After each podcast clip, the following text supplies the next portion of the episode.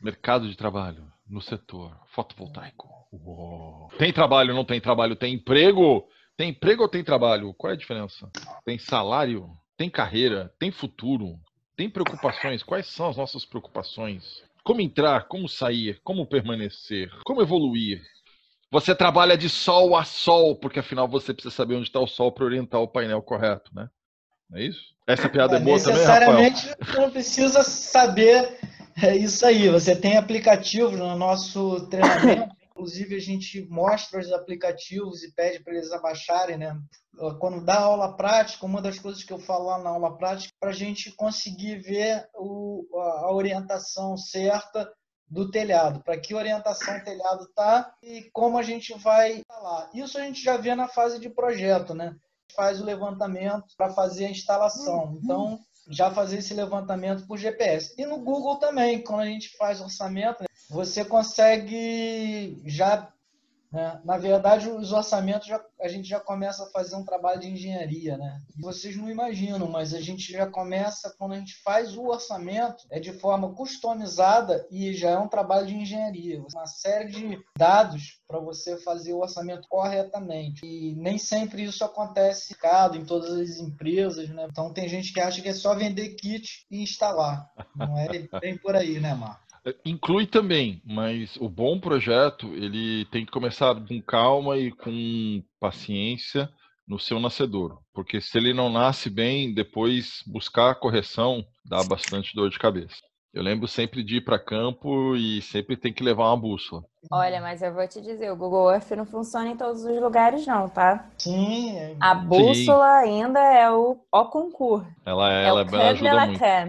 E aí, hoje em dia, a, o pessoal entra para fazer as coisas e às vezes confia muito no suportal do aplicativo, mas nem sempre ele te salva. Na maioria das situações, você precisa mesmo é ter o olhar é, do. Lembrou um, negócio, lembrou um negócio importante que, por exemplo, condomínios. Quando é condomínio, você às vezes não consegue localizar a casa porque uhum. o Google não entra no condomínio. Então, você entrar com contato com o cliente para você posicionar o telhado dele dentro do, do Google Earth. No começo, eu lembro que a gente usava bússola. A gente não tinha o GPS Compass. A gente tinha uma bússola mesmo, a gente para certificar realmente se o Google Earth estava batendo certo com o telhado como a gente tem procedimentos, né, e isso é importante, a gente entender, e eu vou falar um pouquinho sobre a qualificação e a capacitação das pessoas, a importância do conhecimento. Quando a gente foi cumprir o procedimento, que é instalou, checa, verifica. Quando a gente foi checar e verificar, a primeira coisa que eu cheguei na casa, que eu olhei e falei assim,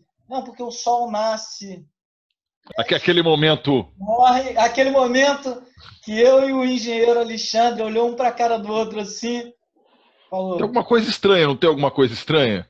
Deu errado. É aquela coisa da engenharia. engenharia você faz um cálculo e depois confere, né? Pra...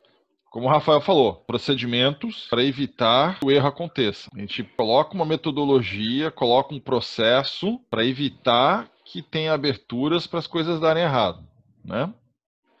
Gente, então, para introduzir o tema do mercado de trabalho no setor fotovoltaico, dos parâmetros mais básicos, quando você está para entrar no mercado de trabalho, quais são as suas atividades ou etapas né, pré-entrada?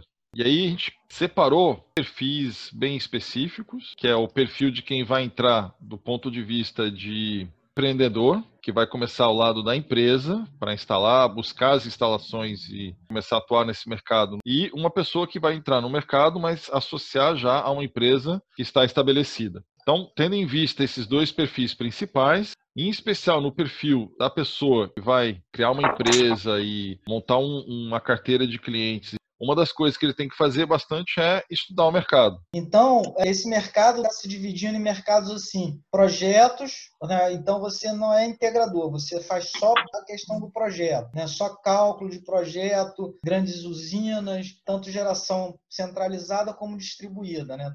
Então tem, tem essa figura que agora é um engenheiro, tem a figura que é um instalador e tem a, continua a figura do integrador, mas com papel de mais comercializador entre o distribuidor e o cliente, né?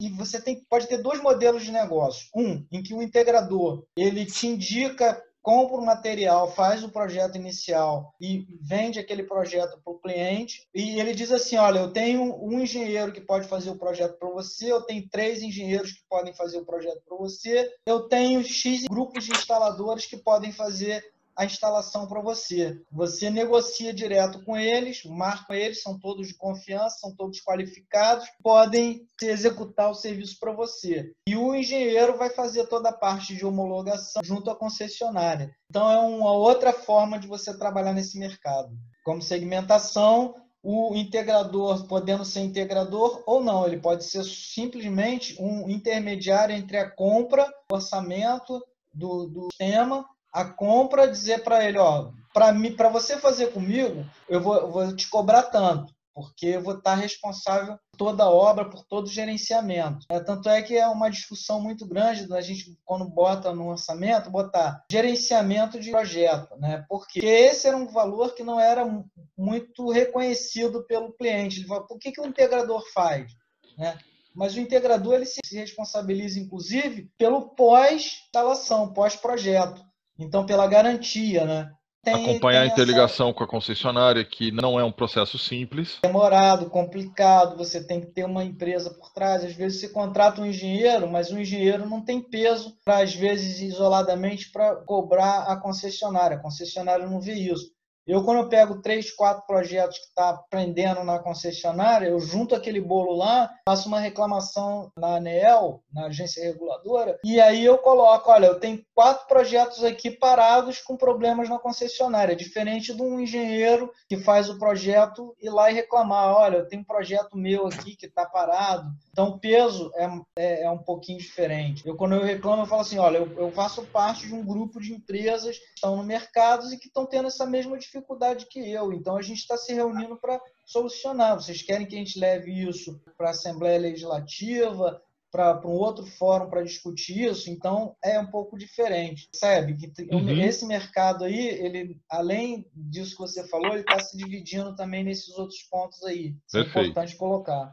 E assim, então, nesse perfil de quem vai entrar, seja como integrador, seja já nesse mercado mais segmentado, uma das coisas que é importante é você entender, por exemplo, como que ele já está saturado ou não na região que você pretende atuar. Ah. Porque a gente tem visto aí um aumento bastante significativo de pessoas querendo entrar no mercado sem necessariamente ter conhecimento prévio e dá um efeito dumping muito significativo junto ao setor fotovoltaico. A segunda preparação é você se capacitar e buscar o treinamento. Nessa área de fotovoltaico, uma das coisas que a gente é muito feliz é a questão da disponibilidade de material online, que tem bastante material. É, Gratuito. É... Em português, é, também tem isso. Você consegue fazer boa parte do teu treinamento, da tua capacitação, antes de se preocupar de fato em buscar uma, um curso, por exemplo. Então, assim, é uma área na fotovoltaica que você consegue aprender bastante sobre o setor e suas nuances, mesmo antes de gastar dinheiro numa formação.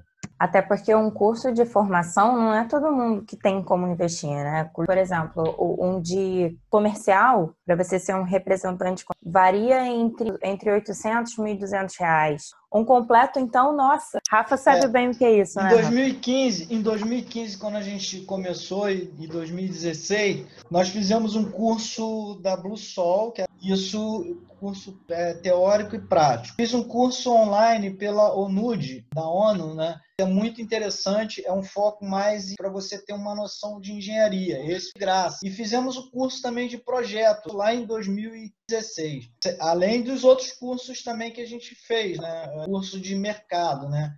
Comercial. Então, aproveitem a, as universidades, aproveitem as instituições de ensino, aproveitem o projeto Grael, que está dando essa oportunidade para vocês. E ali é, é, é o, a tua capacitação inicial e 0800. A universidade também. A universidade você pode fazer projetos. Porque quando você estuda, quando a gente fala estudar mercado, a gente já começa aproveitando naquilo que a gente está estudando, porque eu, eu, entrei nesse mercado porque eu fiz uma pós-graduação em engenharia ambiental em que minha tese foi sobre isso.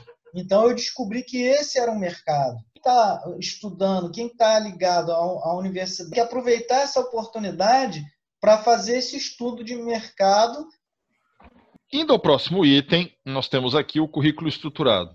Aqui é importante a gente entender o currículo como nossa carta de apresentação, em que a gente Isso. vai conseguir uhum. listar e dar para quem a quem nós vamos nos associar, seja na busca, por exemplo, de um sócio para abrir a empresa, ou para uma empresa que nós queremos prestar serviço, por exemplo, como representante de vendas, o que de fato a gente tem para oferecer. E é aquele momento em que você faz a sua autoanálise, olha o seu próprio currículo e fala: hum, eu me empregaria na vaga que eu gostaria? Lembrando que essa autoanálise ela é importante mas isso não é motivo para você se desmotivar. Então, se você achar que está faltando alguma coisa, isso é um motivo para você buscar por aquela coisa que está faltando. Queria só ressaltar a estratégia do currículo, de você fazer o teu currículo, está intrinsecamente ligado à capacitação e treinamento. Você tem uma visão geral e ali depois você vai se especializando dentro da área que mais você pretende, tem dom, né? né? E ali é uma oportunidade de você conhecer nesse período do, do curso e você se especializar. Que, era que justamente cai justamente na questão do LinkedIn e do networking, né? Exatamente. Porque a opção de você integrar um curso ou participar de eventos na área, elas são opções que você tem de conhecer as pessoas que atuem. Os cursos, especialmente para quem quer atuar dentro de uma empresa, eles são fonte de recomendação de alunos. Fazer o curso só pelo conhecimento já é bom, mas buscar você ter uma performance que vá além da média faz com que consiga te colocar em evidência dentro de uma rede de networking. E, e, é isso mesmo, a gente tem que buscar a diversidade de profissionais para poder atender a diversidade de demandas. Isso aí. Né? E aí vai a questão do network e, por último aqui, a questão do site de vagas, porque hoje em dia, quer queira, quer não, afora a questão do QI, que é o que indica, né? É importante você buscar a sua visibilidade. E uma das opções que a gente tem no mercado hoje em dia é você classificar o seu currículo num site de vagas que aumenta a tua exposição. Vou falar um negócio rapidinho, porque eu não sei se isso é comum para todo mundo, mas eu falar para eles que, para quem não conhece o LinkedIn, né? Porque nem todo mundo sabe ah, o que eu ia falar isso tá agora. É, desculpa. LinkedIn é uma rede social é, com foco em relacionamentos profissionais, né? Então, assim, é uma rede social para você fazer negócios, para você fazer network. É um e, Facebook é... profissional, né? Isso, é mais ou menos isso. E a gente falou muito sobre, por exemplo, você ter um curso comercial. Todo mundo quer ter um curso, todo mundo quer entrar na área, precisa de uma capacitação mais elaborada. Só que não necessariamente você tem um dinheiro ou você encontrou um, um curso gratuito para fazer. Então, assim, não desanime, não tem essa capacitação. Você pode utilizar, por exemplo, das suas experiências, incrementar o seu currículo, não necessariamente só capacitação ou só treinamento, só cursos, entendeu? É, eu vou falar aqui uma coisa assim na prática. Eu já contratei pessoas que não tinham curso e eu capacitei porque eu precisava da, da, da pessoa para porque ele foi capacitado durante a, a execução dos trabalhos dele. Então fazendo um complemento aí às falas do, dos colegas, você conseguir canalizar sua energia no currículo, suas habilidades, as suas virtudes, né, seus valores, através de suas experiências passadas, isso também é, é super importante, né? que também faz a, o brilhar dos olhos de quem está querendo contratar, né? quem está procurando o profissional.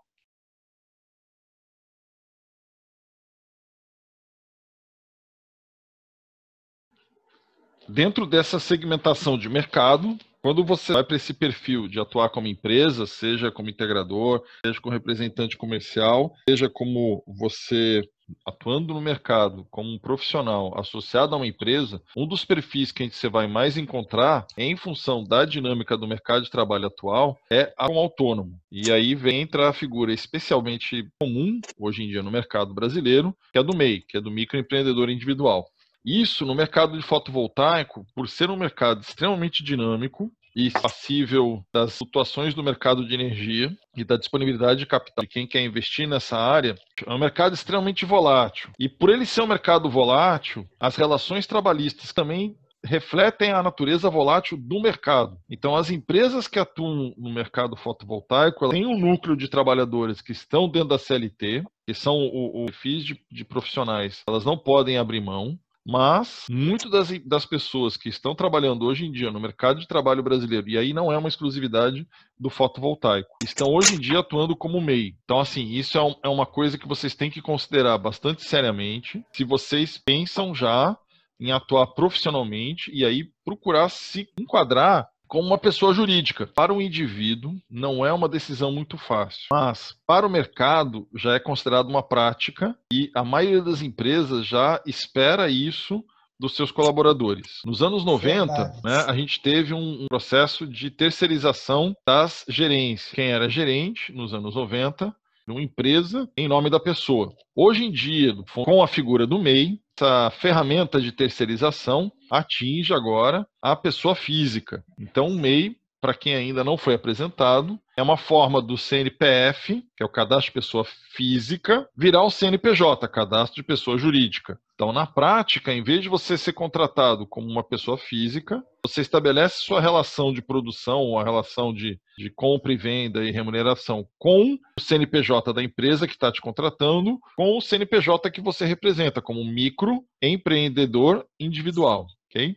Então, isso aqui é uma, é uma, é uma decisão fatalmente na geração de vocês cada vez mais está virando mais comum, mas que provavelmente vocês vão ter que pensar em adotar mais cedo ou mais tarde, dependendo de qual vai ser o teu perfil de atuação. É, exatamente. É interessante vocês entrarem no, no site. Portal do Empreendedor. Portal do Empreendedor, isso, isso, isso Portal do Empreendedor. E aí no Portal do, do Empreendedor você vai ter a visão oficial, que é .gov.br, importante. Tem que ter cuidado com isso, é. Certo? Do que é de fato ser um microempreendedor individual. Quero ser, já sou, e quais são as facilidades que você tem em ter um CNPJ. Porque, assim, muito das pessoas que estão hoje em dia no mercado, eles olham o MEI como uma perda de direito trabalhista. Não deixa de ser uma visão, porque de fato você não tem uma relação de trabalho, você tem uma relação de prestação de serviço, ou seja, uma relação comercial.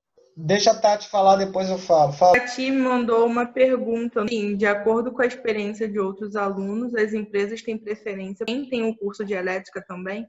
É, assim, não tenho dúvida disso. É aquela questão da capacitação. Quanto mais capacitado você está, você mais chance você vai ter. É preferência.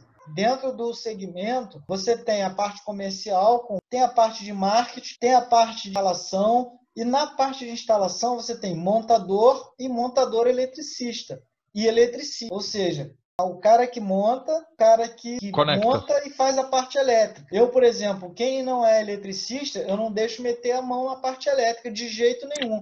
Ele pode montar a placa, mas ele não deixa ele conectar os conectores. Eles ficam revoltados com isso. Não, mas pô, isso daqui é só plugar aqui o conector. Eu falei, não bota a mão, isso é legislação, isso é norma. Você não pode botar a mão. Então, ele pode montar o trilho, ele pode montar a estrutura toda, ele pode montar as boxes antes de ligar, ele pode montar o aterramento antes de fazer a ligação.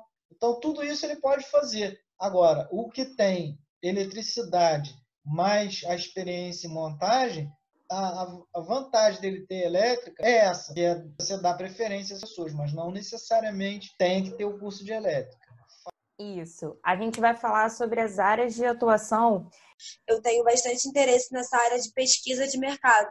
Uma coisa que eu tenho sentido muita falta é realmente da aproximação mais da academia com as empresas. E eu tenho participado de muito, muitas reuniões né, do, de mercados e de até de, a gente tem sentido muito é, essa falta da, da academia próxima. Então, é, é, você vê que eles têm muito essa necessidade, uma sinergia entre startups e universidades. A gente discute muito o seguinte: se a gente tiver uma boa inovação, tiver uma boa parceria com as universidades, a gente vai conseguir a nota fiscal para a gente desenvolver os projetos. Queria a sua opinião, Marcos, sobre isso. A questão é que, assim, alguns dos meus colegas dentro da universidade têm uma baixa aderência com o setor privado. Perfeito. Exatamente isso que eu queria falar. É. E sim, alguns poucos docentes que têm essa, essa, essa proximidade com, vamos dizer, o mundo externo, você tem poucos docentes com uma limitação de tempo e recurso. Mas sim, existe uma tendência de querer aproximar a universidade do mundo real. Aqui no Brasil, essa tendência é fraca, A experiência que eu tive quando eu passei no exterior é que lá é uma prática muito mais natural, de que a universidade tem a parceria. Mas é uma coisa que a gente tem que trabalhar aos poucos. Fazer extensão nesse país ainda é visto como muitos como um patinho feio. Então, assim, existe essa tradução da extensão uma, sendo aquela atividade que, se você não sabe ensinar ou não sabe fazer pesquisa, você vai fazer extensão. Isso é uma visão que existe dentro da universidade brasileira. Nas universidades é, internacionais que eu consegui frequentar, essa questão da aproximação do mundo real, seja ela por atividade de extensão, seja ela por atividade de formação focada no público externo, não no estudante, seja ela por parcerias com universidades, tido com o que deixa a universidade viva, né? Pois é, me surpreendeu essa posição, Marcos. Eu nunca imaginar que existia essa visão aqui no país. Pelo contrário, eu, eu imaginar que essa visão era uma visão excelente. É, é, realmente você passar extra muro, né? Participando lá do NUDEC, né, da Defesa Civil. Então eu achava que esse era um caminho excelente, natural e que enriquece muito e, e aproxima. Uhum. A, a, mas é, é um caminho excelente, natural e que aproxima. Ele é. Não, que era é visto assim. Não, não, não necessariamente. Infelizmente, não, uh, Rafa. O Marcos está tá compartilhando aí a, a experiência dele, assim, do, da visão dos colegas dele. Ainda assim, eu considero o programa da, de extensão da UF muito bom em relação a outras universidades do país. Essa parte de extensão sempre deixava a desejar e, inclusive, uma, uma das motivações de eu estar no projeto Grael hoje é porque eu sentia falta disso, eu sentia falta da, da, da conexão com, né, com a aplicação, né? Eu, tá, mas e aí? Para que, que serve isso? Eu queria ressaltar que na geografia a gente tem, em geral, concurso e como academia, são até melhor da intenção. Mas, em geral, o problema é com as empresas, com a iniciativa privada. Tem uma visão na geografia que a extensão deve se basear apenas é, comunidades tradicionais ou então áreas de vulnerabilidade social. Só que, por exemplo, esse projeto do vento solar, ele une a, a, o interesse da, da iniciativa privada tem a questão social que é colocada até pela, pela seleção que a gente passa e tá a universidade. Deixa eu, eu, fazer uma visão também do, do outro lado empresarial, que as empresas também têm uma certa culpa nisso tem aquele preconceito também, não, não vamos fazer na universidade, porque a universidade vai entrar numa de uma pesquisa muito longa e não vai desenvolver o negócio muito rápido e vai atravancar o, o processo pela visão acadêmica. Também tem, tem esse outro lado, Marcos. E é real, e é real. Isso real. pode acontecer, é um risco real. Tem projetos que entram em fase de pesquisa e nunca saem. Exatamente. O curso de formação ele faz sentido enquanto ele agrega a sua trajetória. Você tem que saber justificar para você, para sua trajetória, por que, que você está fazendo aquele curso. Se não, não faça. Isso mesmo.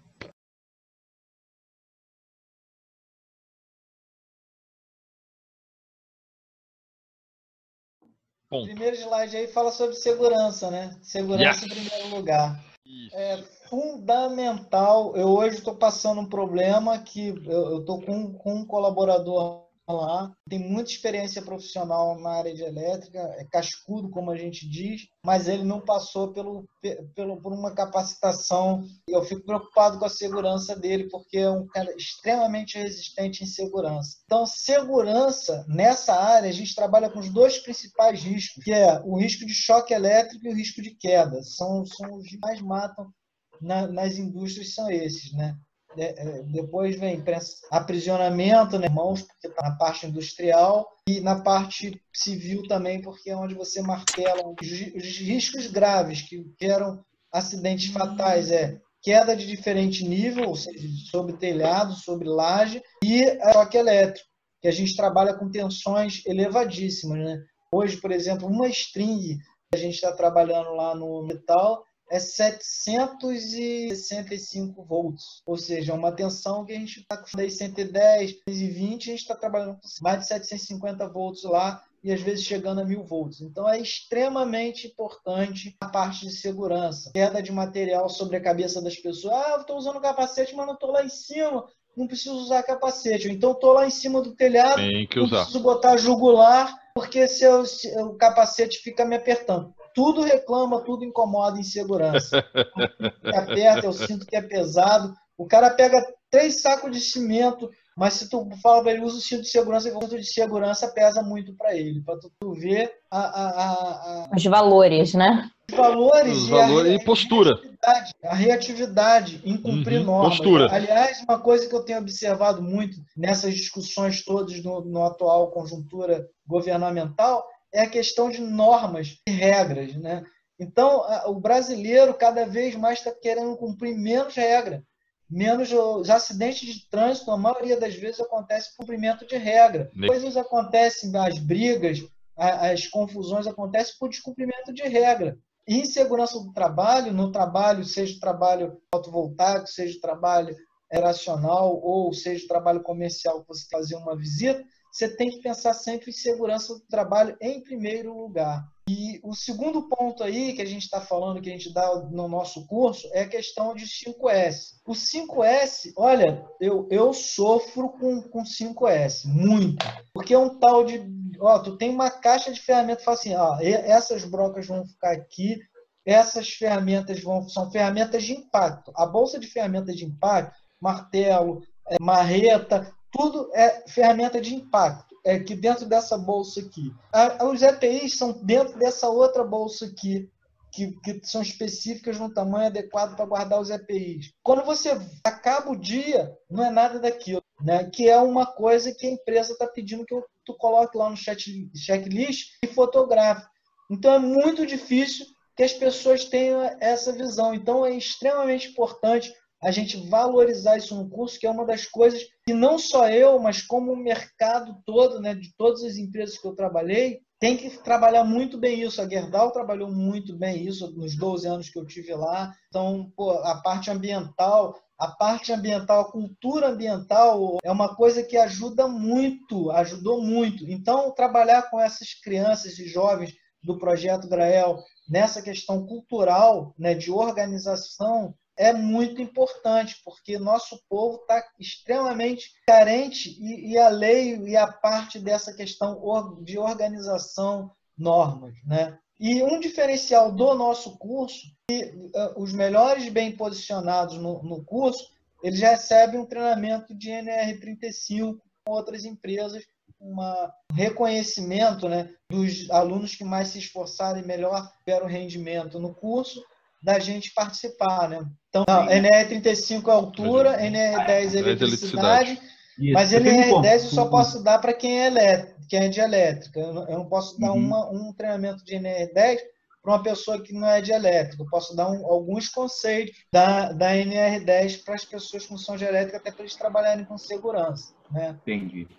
Fala para a galera aí o que, que é o 5S, que pra, às vezes alguém não, não, não sabe. É, 5S são, são os cinco sensos né, de, de ordenação, de, de autodisciplina, de organização, de prioridade. Né? Então, por exemplo, você vai trabalhar, como eu estava falando, em cada bolsa eu, eu tenho, por exemplo, aquela bolsa amarela é a bolsa de ferramentas de impacto. Aquela bolsa preta é, são as bolsas de EPI. Isso é o quê? Senso de organização e senso de ordenação, por exemplo é você, ah, não, primeiro eu vou trabalhar furando telhado, então eu preciso das furadeiras primeiro do que telete para fazer um, um, um, furo na parede. Então eu preciso de ter esse material na frente no carro, organizado. E aí é, isso é centro de ordenação, né? Organização, então separo as bolsas no carro já de acordo com a, com a ordenação. Né? Eu já separo dentro das bolsas, já organizo de forma correta e ordeno eles da forma que eu vou precisar na sequência de trabalho, né? Senso de autodisciplina, você se disciplinar, pô, eu estou fazendo isso, não está não tá correto, não tá, eu estou usando essa ferramenta aqui, eu boto em cima do telhado, boto na telha, para não cair em cima do telhado. E o que, que, é isso? É organização, é, é, é autodisciplina, é ser disciplinado, botar as coisas no lugar, nos lugares que elas são destinadas para colocar. Limpeza, né? Você limpar a área, acabou de fazer as coisas, organiza, limpa, varre. Varrer é uma coisa importantíssima. Tirar poeira, né? Fator de risco. A visão, na visão uhum. principalmente. Uma das coisas que mais usa, e isso daí eles usam, acho importante, é justamente o, o óculos de proteção. Cai mesmo na vista toda hora, né? Em suma, é isso: é você ter ordenação, organização, limpeza, autodisciplina e, e saúde.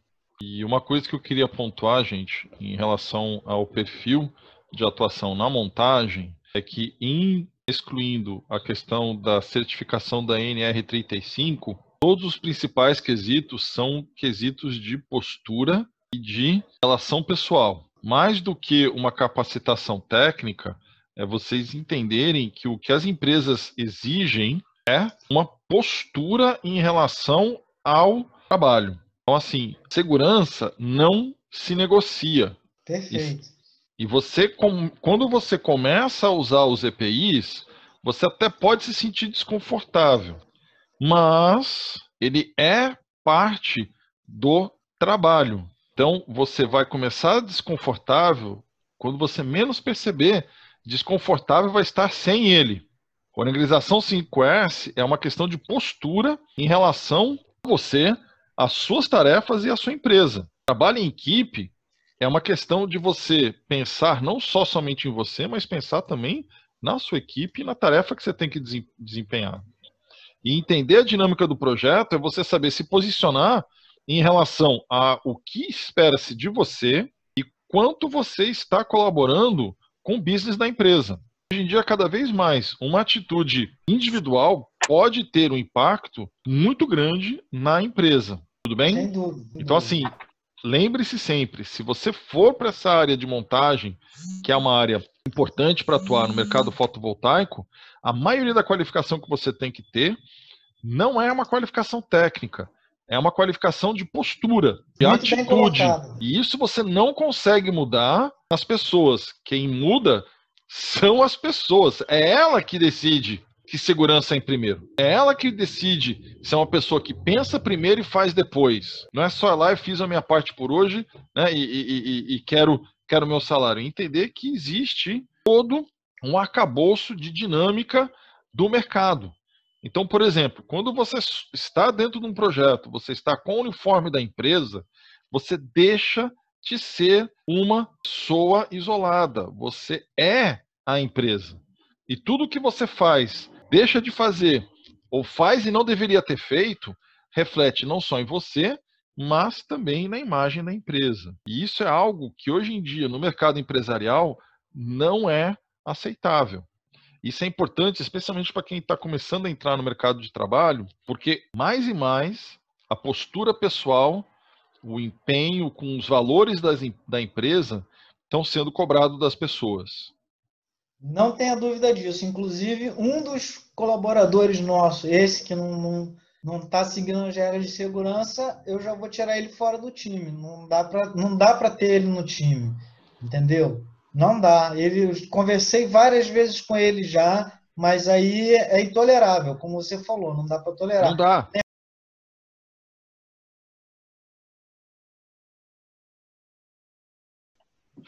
Esse aqui é o outro perfil você pode trabalhar também como pessoa jurídica, associado, por exemplo, a um integrador, ou trabalhar dentro do perfil de uma empresa, que é parte de desenvolvimento e projeto. Aqui, nesse caso, a gente tem que lembrar que todo projeto fotovoltaico tem a assinatura do projeto por um engenheiro elétrico. E ele é obrigatório recolher a RT. Se não tem assinatura do engenheiro elétrico e não recolheu a RT, ok. É um projeto fotovoltaico? Até pode ser considerado um projeto fotovoltaico mas ele foge às normas, regulamentações do mercado brasileiro. E provavelmente vai ter problemas quando for interligar com a concessionária. Exatamente o ponto que eu ia falar. É, é extremamente importante essa assinatura. Não é nem pela credibilidade, mas assim, é só o engenheiro eletricista que pode fazer isso, entendeu? Então a gente fica é, dependente dele justamente para ter essa conexão com a concessionária e de fato o seu sistema fotovoltaico ser visto dentro da concessionária. Esse é um ponto muito importante dessa área de projetos de tecnologia. É, eu lembro quando a gente começou a constituir a, a Airsol, né, de cá, a gente estudou como a gente ia fazer, se contratava, botava, pagava um salário, mesmo sem não tendo inteira de, de serviços, ou como é que a gente ia fazer? E a gente decidiu botar o sócio e assina como responsável técnico na empresa na área de elétrica. Isso é para a empresa é extremamente salutar, extremamente bom, porque todos os locais que quando eu vou e que eu, que eu mostro a estrutura da Airsol, né, que é uma estrutura pensada, né, né uma estrutura planejada, eles dão maior credibilidade. O que a Lorena falou é tem uma verdade. Eles dão maior credibilidade. A empresa é registrada no CREA, né? E tem um responsável técnico no CREA pela da empresa, tanto no civil, quadro permanente. Um quadro permanente, tanto civil como elétrica. Assim, para quem for atuar nessa área de projetos, desenvolvimento tecnológico, é uma das poucas áreas onde de fato o formal de graduação e de certificação é extremamente relevante. Então, quando você, por exemplo, vai trabalhar com circuito vivo, você tem que entender o risco que está associado. E é isso que a formação te dá. Então, você ter um, certificado significa que essa pessoa entende o risco associado àquela tarefa. Porque a norma faz você tomar precaução sem você se preocupar por que está fazendo aquilo. Não é quase como tu está refletindo sobre a criança pequena lá, pô, não sei o que é o choque elétrico, aí vai lá e mete o dedo na mete tomada. Mete o dedo, exatamente. Ah, o cara da NR10, ah, ele sabe que é o choque eu elétrico. Que é, eu não sei o que é cair um tombo, aí vai lá, pum, cai. Cai, ah, perfeito, agora eu sei. Agora eu sei. Joelho, isso, exatamente. Quem tem educação formal, ele tem essa ciência. E por isso ele consegue justificar bem a norma, tá? Mas esse é um caso, é um perfil específico onde, de fato, a formação, a certificação formal, ela é limitante e necessário. Em segurança do trabalho, só para não prolongar muito, né, passar, eu, eu costumava dizer, trabalhei 25 anos na área de segurança do trabalho, bati recorde mundial de segurança na siderurgia em acearia. Uma coisa que eu sempre falava para o pessoal, o pessoal falava, pô, esse negócio de norma é um saco. Eu falei assim, não existe norma que não seja baseado em ocorrências anteriores. Foi criada a norma para sanar a questão, para regulamentar a questão do risco em relação ao, aos fatos anteriormente acontecidos. A norma nasce um sinistro. Isso aí, perfeito. Não é porque alguém pensa, nossa, vou dificultar a vida das pessoas. Não, não é, gente. Norma nasce de sinistro.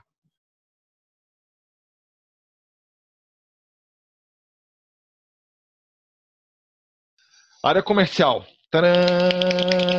Essa é uma área que é muito boa para as pessoas entrarem é uma área que cresce bastante, é onde de fato você tem que se preocupar em ser o outdoor da empresa. Você é a empresa. Você representa a empresa e você é.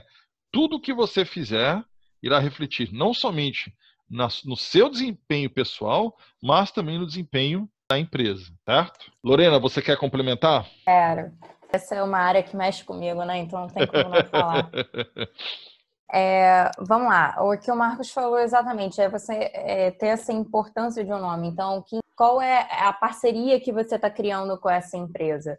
Porque se é uma empresa, você pode até pesquisar no, no Google, enfim, hoje a, a, internet né, tem tudo e mais um pouco. Então, você pode pesquisar que empresa você está se filiando para saber qual é a qualidade que ela trata os clientes, é, qual é a qualidade do serviço dela a qualidade de projeto, tudo isso você consegue pesquisar hoje super fácil. Então, assim, não só você carregar esse nome, porque, querendo ou não, é você tem que pensar na sua carreira também, se quiser seguir a, a parte de gestão, de vendas, né?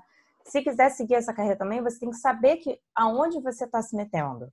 Né? Não pode ser numa empresa que de uma hora para outra, enfim, fechou e ponto, acabou. Você vai ficar chupando o dedo. Você tem que saber a base dessa empresa, isso é muito importante. Além disso tudo, você tem que saber o produto que você está vendendo. Por isso que no primeiro slide a gente falou, tem que se capacitar, tem que estudar, justamente para você não, não parecer um tal leigo no assunto. Para você vender, é como se você, imagina você chegando numa loja, aí fala assim, ah, eu quero uma blusa. Aí, ok, você sabe o que você quer, né? De repente nem você sabe o que você quer. Tô na dúvida, eu quero uma blusa, sei lá, de purpurina, quero uma blusa rosa choque. E aí vem um vendedor, chega e te pergunta: qual o tipo de blusa? A gente tem essa aqui e essa.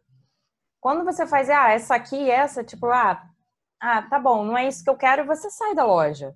É, é, o vendedor, ele te ajuda muito a criar uma linha de raciocínio. Então é importante você saber o produto que você tem na mão, como você está vendendo, o que que você está vendendo. Porque nem todo mundo conhece o que é um inversor, o que é um módulo, para que está pagando o cabo, para que está pagando isso. Pouca gente sabe o que é. Pois é, pouquíssima gente sabe o que é. é pouquíssima essa gente. É, essa é a realidade. Essa é a realidade. Essa é a realidade. Então, assim, quando você vende bem o seu produto, quando você tem essa qualidade na venda, você atrai novos clientes. Porque a gente sabe que o que vende mais hoje em dia é o boca a boca. Então, assim, você tem um, dois, três, quatro instalações bem feitas, as próximas vão vir assim, ó, tranquilo. Não tão tranquilo, né? Obviamente. Mas, assim, você ter o contato, você mostrar o seu portfólio, sabe? Que vendas foram bem feitas, bem realizadas, a instalação, a empresa que teve qualidade na instalação. Então, a chance de você atrair mais clientes é melhor ainda. E não só atrair clientes, porque uma coisa é você atrair clientes, ou seja, você ter o conhecimento, você conversar com as pessoas, as pessoas saberem que você é um, um comercial de, de fotovoltaico, mas outra coisa é transformar esses clientes em leads. Ou seja, você tem que saber onde você procura os seus clientes. Porque uma coisa é você falar para sua tia: Ah, tia, eu agora estou trabalhando na área comercial. É, eu faço a, a venda de sistemas fotovoltaicos e tal, beleza. Outra coisa é você falar para um amigo bem influente, e aí esses clientes já começarem a falar assim: hum, nossa, fulano de tal trabalha com, com isso, né? Bom, vamos ver o, o, o tipo de serviço que ela vai me fornecer para justamente o quê? Para eu fazer essa instalação. Porque você tem que é, é, dar água na boca do cliente. Você tem que mostrar para ele que não é só ah, é só uma instalação porque isso vai fazer bem para o meio ambiente. Cara, tem gente que está cagando para o meio ambiente. Tem gente que faz a instalação por status, tem gente que faz a instalação porque sabe o que é energia fotovoltaica, tem gente que faz a instalação porque viu o vizinho fazer, sabe? Tem gente que faz a instalação por economia. Então, assim, existem vários perfis de cliente. E uma coisa é você ter um cliente e outra coisa é você ter um lead. Então, esse cliente, você tem que trabalhar esse cliente para que esse cliente se transforme em lead, sabe? Isso que é importante, porque um lead é o que vem, é o que atrai mais leads, mais clientes. É um negócio fechado. Lead é um negócio com potencial de fechamento ou um negócio fechado, né? Isso é lead. Né? E, e assim, Exatamente. eu lembro uma vez que a gente tinha um comercial, né? Que eu falava para ele, pô, esse cara nunca vai ser comercial. Ele foi vender uma, um fotovoltaico no mercado de peixe de Niterói, no mercado São Pedro. E no mercado São Pedro, a trajetória solar, ela passa exatamente por trás de um prédio que dá sombra quase que o dia inteiro. Isso só ia ter a radiação solar ali depois das três e meia da tarde. E ele foi lá, negociou, vendeu, depois chamou a gente, né? Foi lá conversar com o cara, porque o cara queria fechar. Quando a gente desceu do carro, parou o carro no, em frente ao mercado do peixe, que a gente viu aquele prédio, aí que viu, o sol nasce onde? Lá, sei lá. Sol morre onde? Falei assim, que tiro d'água que a gente está dando aqui agora. Mostrar a incapacidade. O comercial ali matou o negócio. Deveria nem ter começado ali, deveria ter estudado antes de começar. É isso que a Lorena estava falando, de conhecimento antes de você fazer. A área comercial tem muito, todas as áreas, né? engenharia, comercial, você tem que ter esse cuidado, tem que estudar antes. Posso só fazer um Exatamente. parênteses aqui ou não? Pode. Tá. A área de fotovoltaico, gente, como no, no caso aqui o Rafael acabou de trazer, ela é uma área que às vezes é um pouco ingrata na questão das vendas. Porque às vezes você se vê numa situação em que você tem que recomendar para o cliente não instalar. E isso é muito difícil para quem é do comercial, tá? Não são poucos os casos. Se você for atuar na área de, de projeto e de, e de vendas, você vai ser obrigado, por uma questão ética, a falar para o cliente, falar, cliente, você, eu, eu não posso vender isso aqui para você porque eu sei que isso é um mau negócio e que o que eu estou prometendo, que é um sistema fotovoltaico que vai funcionar, é irreal, tá? Então, assim, é algo que, para quem é de vendas, é desagradável. E o setor de fotovoltaico, é um setor que você, na área de comercial, vai ter que aceitar essa possibilidade existe. para você também não se frustrar, porque às vezes o cliente vem com cheio de vontade, mas não necessariamente com, em, ele está num local que, por exemplo, tem sombra. Acontece. E aí, Lorena, você quer falar dessa última linha que acho que é a mais importante na área do comercial? Sim, que é o acompanhamento até a instalação. Não é simplesmente a gente está é, a gente está trabalhando com a venda de um produto que ele é importado. Então a gente tem essa, essa importação, chega na, na empresa distribuidora, a distribuidora entrega até a casa do cliente. Então, assim, tem a parte depois da, da empresa integradora. E no caso, é, a gente, para vocês terem é, uma referência, eu digo quando a empresa distribuidora, a gente falou aqui sobre a Aldo, e a empresa integradora somos nós, a, a Ersol. Então, até chegar a, a empresa integradora fizer a instalação, tudo isso certinho, existe esse acompanhamento que obrigatoriamente assim, não digo obrigatoriamente, que é uma palavra muito forte. Eu ia falar, obrigatoriamente não. É, obrigatoriamente não, que é uma palavra muito forte. Uma empresa que você é idônea e tudo, você, pelo contrário, você, o comercial, você vai pegar a tua parte comercial, vai focar na tua e? parte comercial e vai ficar preocupado com, com, com, com se está dando tudo certo. Mas se você tiver uma empresa de qualidade que você trabalhe, você vai focar no, no próximo comercial, né? Então, é, exatamente. Mas, aí, é, mas é, é, é, muito bom quando o comercial faz isso. Exatamente. Ele entende o processo todo. Porque a gente conhece a Erson, mas não conhecemos todas as outras empresas que existem por aí. Então, essa questão, até para você não ficar queimado, porque a primeira pessoa que intervém com a empresa e com o cliente é você.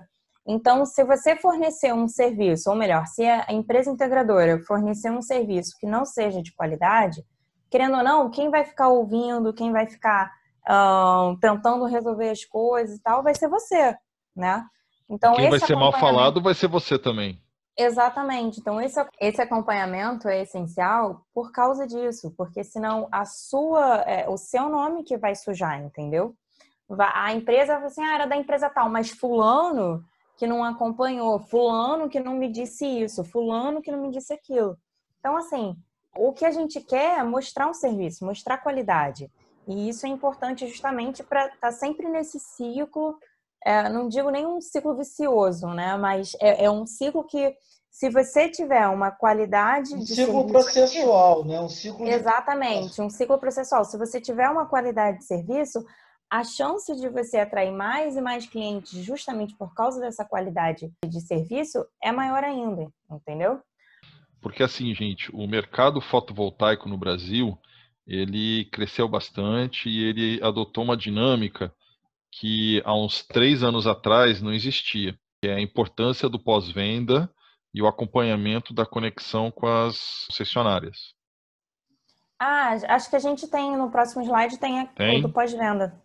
Tem do pós-venda? Então, perfeito. É,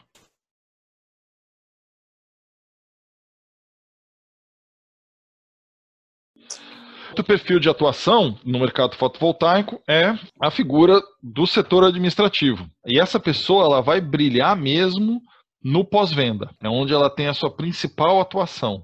Ela é importante para gestão da empresa, ela é importante para prazos, para controle de fornecedor, montagem e acompanhamento das equipes de instalação, sim.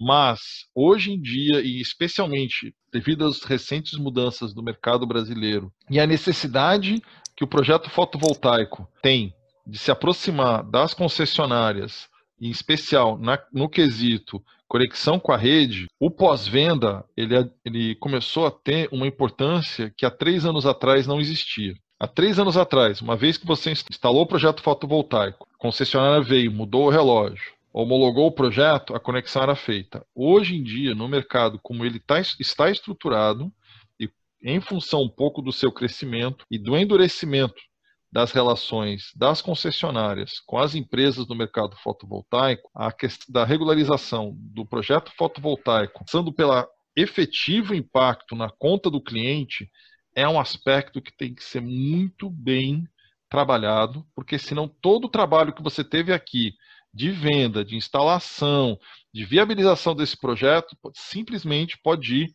por água abaixo. E a sua tá relação sendo... empresa com o cliente pode azedar e muito. Está sendo uma demanda. O Milton, inclusive, consultou sobre isso, né? Uhum. O próprio projeto Rumo Náutico está sentindo na pele como que é a, com o, o a burocracia da conexão à rede e como isso demora para refletir de fato na sua conta de energia elétrica, que é, na verdade, uma das principais motivações do porquê que o cliente comprou o fotovoltaico, né? E, e, ter essa assessoria pós-venda é um, é um diferencial importante nas empresas no setor. Ah, inclusive, a gente tem até esse item que vocês podem acompanhar na tela, que é o acompanhamento dos créditos nas faturas pós-instalação. Esses créditos que a concessionária não faz questão nenhuma de contabilizar. Então, você tem que ligar dizendo que não vai pagar a conta, enfim, toda aquela burocracia toda para justamente depois de uns dois, três meses você conseguir, olha só, olha que loucura, dois a três meses para você conseguir ter tranquilidade, entre muitas aspas, nesses créditos, que eh, eles se estabilizam porque a concessionária ela percebe que você. Porque não adianta só você homologar, você colocar lá, levar os documentos para concessionária e falar assim: olha, está instalado. Porque assim, tem vistoria da instalação, tem troca do medidor, que no caso a gente chama de, de relógio, né? Ou seja, na área administrativa, você, é, nessa relação pós-vendas, você não tem que conhecer somente o processo, você tem que conhecer a regulamentação também. Isso é um ponto muito importante, porque se a concessionária, vamos lá, querendo ou não, para as concessionárias, a energia fotovoltaica, ela é não é vantajosa, tá? Ela não é vantajosa porque justamente ela deixa de fornecer um serviço para você. Essa que questão... é a venda de eletricidade. Exatamente, que é a venda de eletricidade. Então, se você está produzindo a sua um própria eletricidade. sobre isso. Tá. Se você está produzindo a sua própria eletricidade, eles não estão mais, enfim, injetando energia na rede para você, entendeu? Não estão fazendo mais isso. Existe uma troca que a gente vai explicar lá na frente. É, enfim, muitos, muitas discussões que nós tivemos ano passado por causa do uso da rede de, de energia elétrica, de várias reclamações que dá certo. De fato, então, são várias reclamações depois. Por isso que eu falei, tipo, quase dois, três meses que a gente sua pena, tem que entrar com, com, com uma solicitação não é nem na Enel, é na ANEEL, que é a Agência Nacional de Energia Elétrica, para eles tomarem uma, uma iniciativa, entendeu? Então, assim, é, é muito chato essa parte do pós-vendas, é um saco. Mas a, a, área administrativa, se ela for bem trabalhada nesse ponto, consegue tirar isso de letra. Obviamente, a gente sabe que cada caso é um caso, cada cliente é um cliente. Esses créditos, obviamente, vão variar muito de cliente para cliente. E você tem que estar sempre atento a todos eles, porque não é assim uma coisa simples. Você tem prazos para cumprir, a, a Enel tem prazos para cumprir. É, no caso, eu falo a Enel, mas eu estou falando de concessionária, tá, gente? Pode ser Enel ou Light aqui no Rio. Então, a concessionária tem prazos a cumprir para vistoria, tudo. Então, se passar esses prazos, você tem que ficar atento para cobrar, porque é um serviço que eles não vão fazer assim tão tranquilamente. Você tem que ficar ligando, cobrando. E aí, por isso que tem que ter essa organização dos clientes que já existem né, no quadro de instalações. Você tem que organizar isso, você tem que ter uma tabela de saber o dia da cobrança, porque eles dão prazo para resolver. Então, todo esse acompanhamento de prazos é extremamente importante na área administrativa. Entendeu? Que nem sempre o, o comercial tem acesso a esses dados. Então, essa área administrativa é bem puxada com isso. Não vou dizer que é uma área chata, muito pelo contrário. É, é até gratificante você é, receber esse feedback do cliente falando assim, poxa, a Aersol acompanhou o tempo todo lá. A Aersol esteve presente o tempo todo. Então, a gente sabe que o nome da empresa e o nosso nome vai estar tá bem baseado, entendeu? Porque a gente está começando a fazer um trabalho que o cliente que deveria ter essa preocupação, ele, ele fica mais sossegado, porque eles sabem que o nosso papel está sendo bem feito, que o pós-venda está sendo bem realizado. Não é só você instalar e beleza, valeu, falou. Entendeu? Tem sempre esse, esse pós, exatamente, não é fui. Tipo, ah, beleza, paguei, show, acabou. Então, assim, é, tem que ter esse acompanhamento aí de extrema importância. É, quando a gente fala que a gente tem muita empresa entrando no mercado, não tem esse conhecimento e ela acaba cobrando um preço mais abaixo né, do mercado para entrar no mercado. Quando começa a ter esses problemas, eles começam a pular fora e começam a falir. A gente está vendo muita empresa aí que começou e, e entrou forte no mercado e, e daqui a pouco está saindo do mercado. Por quê? Porque ela não tem essa noção. A gente tem um quadro de gestão à vista, onde a gente acompanha, bota lá os prazos direitinho e tal, para acompanhar cada projeto e cada instalação. Né? E assim, esse pós-venda do resultado da conta, que é entre o cliente e a concessionária, mas a gente dá o suporte ao cliente para que ele possa, junto à concessionária, resolver o problema que passou a ser dele, né?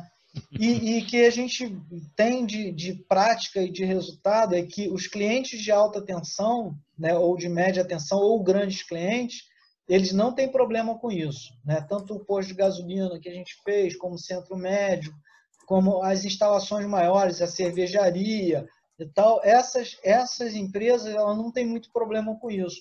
Agora, o pequeno cliente ele tem problema. Por quê? Porque eles deixam lá, isso daí acontece na telecomunicações, né? eles deixam lá, não vamos cobrar. Se não reclamar, no mês seguinte a gente cobra de novo. Se reclamar, a gente volta atrás. Isso daí é uma coisa que eles jogam com, com tipo assim, ah, se não reclamar, o cara não vê, é débito em conta, é, cobra lá e depois quando ele vê, ele vai, pô, vai é, discutir, vai pegar o retroativo e tal, e aí já passou, a gente já, já entendeu? Tem uma visão muito ruim. Eu acho que a Enel vai melhorar nesse aspecto em função de, de ser uma empresa multinacional. Teve, teve muita reclamação, inclusive na Assembleia Legislativa, nos órgãos de defesa do consumidor, né? Então, acho que vai melhorar. Eu queria ouvir um pouquinho a Tati, a experiência dela nesse mercado pós-venda.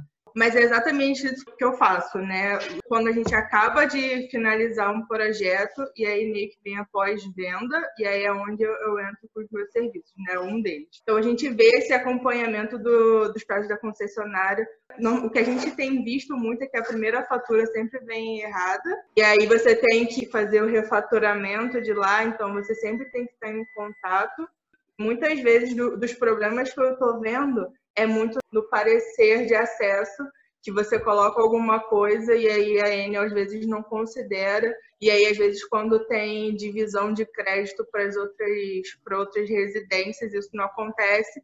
E aí acaba que o cliente vai pagar uma fatura super cara, porque ele está achando que está utilizando energia solar. Na verdade, ele está utilizando a conta da Enel, e aí você tem que ter toda essa burocracia de, de entrar para falar com a, com a concessionária e tentar reavaliar isso. Também faço lá, nessa, lá na, na, empresa que eu trabalho, que é a Luxo Nova, faço também a parte de marketing. Aí tem que ter, né, todo esse, esse conhecimento. Eu tive que estudar bastante regulamentação, aquela normativa é, 482. 482. E também tem que fazer o acompanhamento das faturas, né? Eu acho que é mandava mensagem para a Lore para ela me socorrer algumas vezes, porque não é intuitivo, eles não, não fazem questão de que seja intuitivo. Os créditos da fatura, né, eles são, eles são utilizados em até 60 meses, mas aí o que, que acontece, né? Na Enel, eles não vêm na sua fatura, então você fica um pouco à mercê, você não sabe quanto que você tem ainda de crédito, quanto você pode utilizar, e uma vez por mês eles deveriam enviar para você um demonstrativo de consumo. Só que às vezes isso não acontece, né? Eles não, às vezes eles não mandam. Já a Light, eu acho a conta, assim, é, a maneira como eles trabalham muito melhor, porque a conta deles é muito mais intuitiva, muito melhor de se ler e tem todas as informações mais claras. Assim. É, eu, eu ia comentar justamente isso. Nós passamos pelo processo lá no, na sede do Projeto Gael de instalação dos painéis, do sistema e tudo mais. Né? Aí essa a, verificação do técnico, né, a troca do relógio, tudo mais, beleza. E aí depois a gente, como usuário, né, como cliente, ficamos lá, ah, tá, e agora, como é que é? Aí vem, vem a conta, né, normal de novo, a fatura normal da, da Enel, e a gente, ah, mas eu queria saber mais informações sobre, sobre a minha geração né, de energia ali. Aí que eu descubro, que a gente descobriu a famosa GD, né, Rafael uh, Lorena? Mandei para você o modelinho. Geração a famosa GD, essa tal de GD, cara, que eu não. Pô, é um e... credo que delícia que a gente não espera, né? Deus é. me livre, mas quem me dera. Isso aí. E aí, bom, GD, bom. Isso aí a gente só soube como? Com uma, uma um, esse trabalho de pós-venda, né? Assessoria da, no caso da, que a, a da Airsoft que nos, nos ajudou nisso. Então, daí a gente tem que solicitar, né? Muitas vezes, sim, automático esse, essa fatura GD aí. E aí sim a gente tem um acompanhamento melhor do nosso sistema. É bem isso mesmo que vocês falaram aí. E aí, né, para quem tá, quem já viu todas as outras áreas e se interessou para essa área da administrativa, com o que vocês precisam né, saber para procurar área? É, eu não tinha muito conhecimento, falando por mim, eu não tinha muito conhecimento dessas partes bem a fundo de regula regulamentação e de tudo, assim, mas eu sempre me interessei para essa parte de energia fotovoltaica. Então, todo o meu conhecimento foi muito adquirido no curso, né? Então, pela, pelas aulas e também toda, todo semestre a gente aprende muita coisa. Então, foi vindo para isso, porque que acontece, né? Quando você tem um conhecimento prévio, mesmo que não seja profundo, você já sai um pouco na frente do, das outras pessoas que não têm nenhuma experiência. É, o meu, o meu chefe estava querendo uma pessoa da área de administração.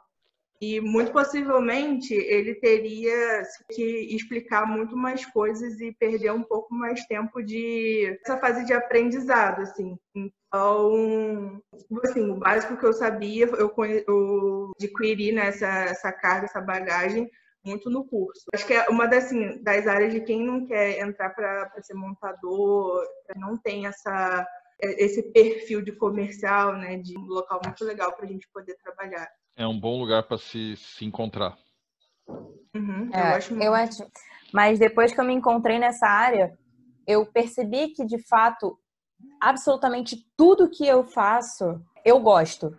Então, assim, você provavelmente vai se encontrar em uma determinada área ou outra, ou vai se encontrar em todas. Então, a, a gente acaba sendo tipo bombril, né? Mil e uma utilidades. Então, assim, é, quando você se encontra na área, o importante é você se encontrar. Quando você se encontra, tudo flui. Pode parecer uma parte chata que a gente está falando, ah, mas eu tenho que ler normativa, tenho que ler isso, tenho que aqui, ler aquilo. Cara, você só está adquirindo conhecimento. E conhecimento é uma coisa que a gente leva para o túmulo, ninguém tira da gente. E, enfim, então pode ser uma área mais chata do que a outra, uma mais dinâmica do que a outra, mas isso vai depender de você. É, então eu tô com a Tati. Pode ser chato, pode ser ter que ler a normativa que tem, sei lá, 56 páginas, se eu não me engano. É uma coisa muito grande, mas você fala, oh meu Deus, como é importante você ter esse conhecimento, ter essa riqueza de detalhes. Então, poxa, eu tenho um caso aqui, mas, eu, mas o outro caso que eu tenho é totalmente diferente do primeiro, de acordo com a regulamentação. E, poxa, esse cliente eu não posso tratar do mesmo jeito. Enfim, e aí é, você tem que saber como tratar todos os clientes. E aí você ter o conhecimento, mesmo que não seja uma área que você goste, para você agir em outras áreas é muito importante, porque cria um diferencial para você.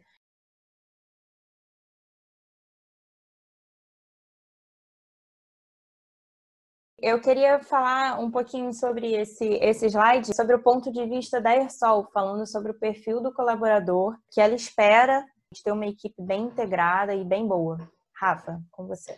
Eu cada vez mais eu percebo que o perfil comportamental, o Marcos falou muita, muitas vezes nesse, nesse perfil, né, comportamental, né, disciplina, eh, comportamental a gente fala de, de disciplina, né, também, né?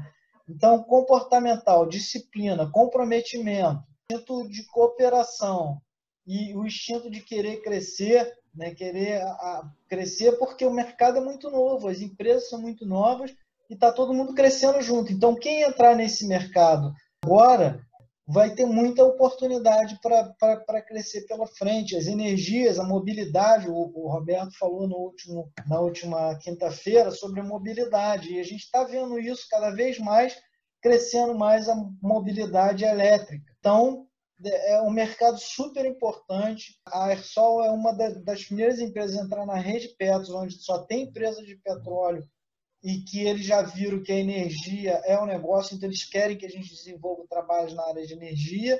É, é, é um mercado super vasto, tem muita coisa para instalar ainda, tem muito mercado para atuar.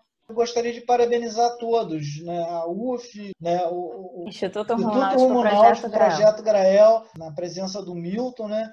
E, e, todas as extensionetes, né, como o Marco chama, né, em particular a, a, Lorena que entrou na primeira leva, né, e cada vez mais eu acho super importante e me emociona porque eu estou vendo o, o, a gente agregar valor às pessoas, né, então nada mais é importante do que o valor econômico vem a, a reboque disso tudo. Então, primeiro é a valorização das pessoas e a valorização do conhecimento, a valorização da vida é mais importante do que qualquer outra coisa. O valor econômico vem quando você dá o valor à vida e ao conhecimento. É isso que eu queria colocar aqui. Perfil do colaborador a gente já falou várias vezes.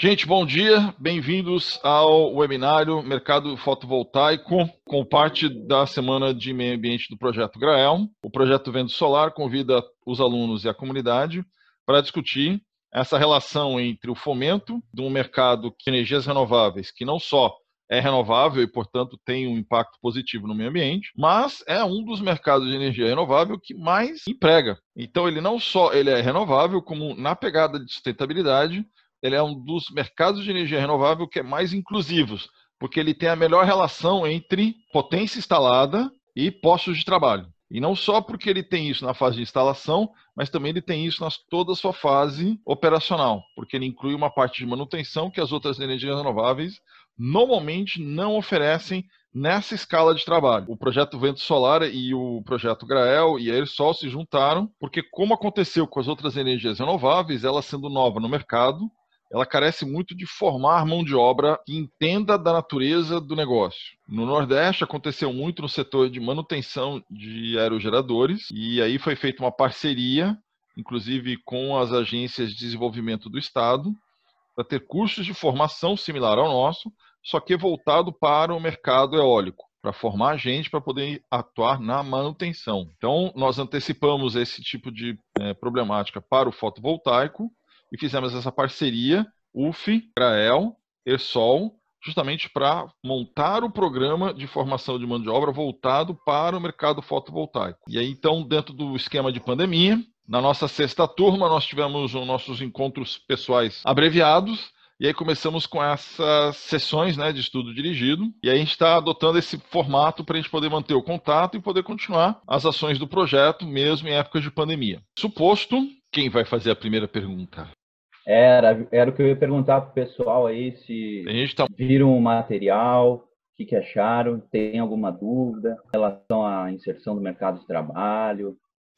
Mateus. Tem o Matheus aí que foi da primeira turma do projeto, né? O, trabalhou com a gente logo no começo, naquela primeira turma. E hoje ele está tá ingressando, estava viajando, estava fazendo trabalho fora do Brasil, né? De voluntariado, e retornou e já está começando a se inserir no, no, no, mercado? Então, cara, é uma área que é muito bacana que a gente poder trabalhar, que a gente faz um serviço com segurança, com atenção e está se desenvolvendo muito. Desses anos que a gente começou o projeto para cá, eu vejo um crescimento muito grande, não é só notícia, não é só nas redes que a gente vê isso, realmente. A gente nota uma grande quantidade de, de empresas, de parcerias, de pessoas buscando. Então, eu acho que está tá chegando um ponto aí que vai ficar quente para todo mundo, vai ter sol para todos. Eu queria perguntar para o Matheus, Matheus, né?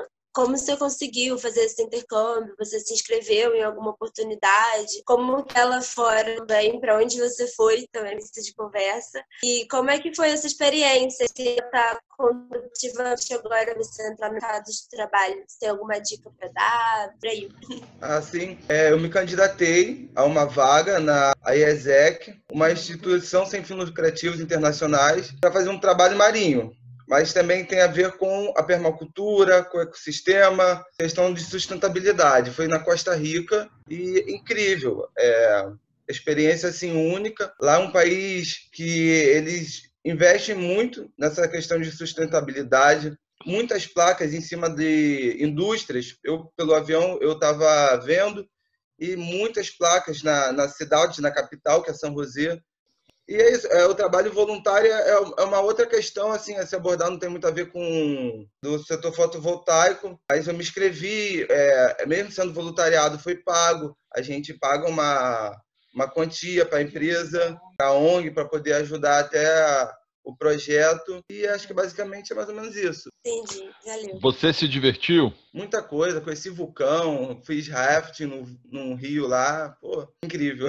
E consegui voltar no meio dessa pandemia, ainda temos trabalho aí, né, Rafael? Ainda surgiu uma Muito oportunidade trabalho. com todas as medidas necessárias de máscara, tudo. É verdade, né? Nossa, agora que eu tô pensando. Loucura ainda teve o trabalho. A lista de EPI aumentou, né? Aumentou álcool, álcool, gel e máscara para trabalho. E, e, assim, a gente não consegue manter uma distância muito próxima, né?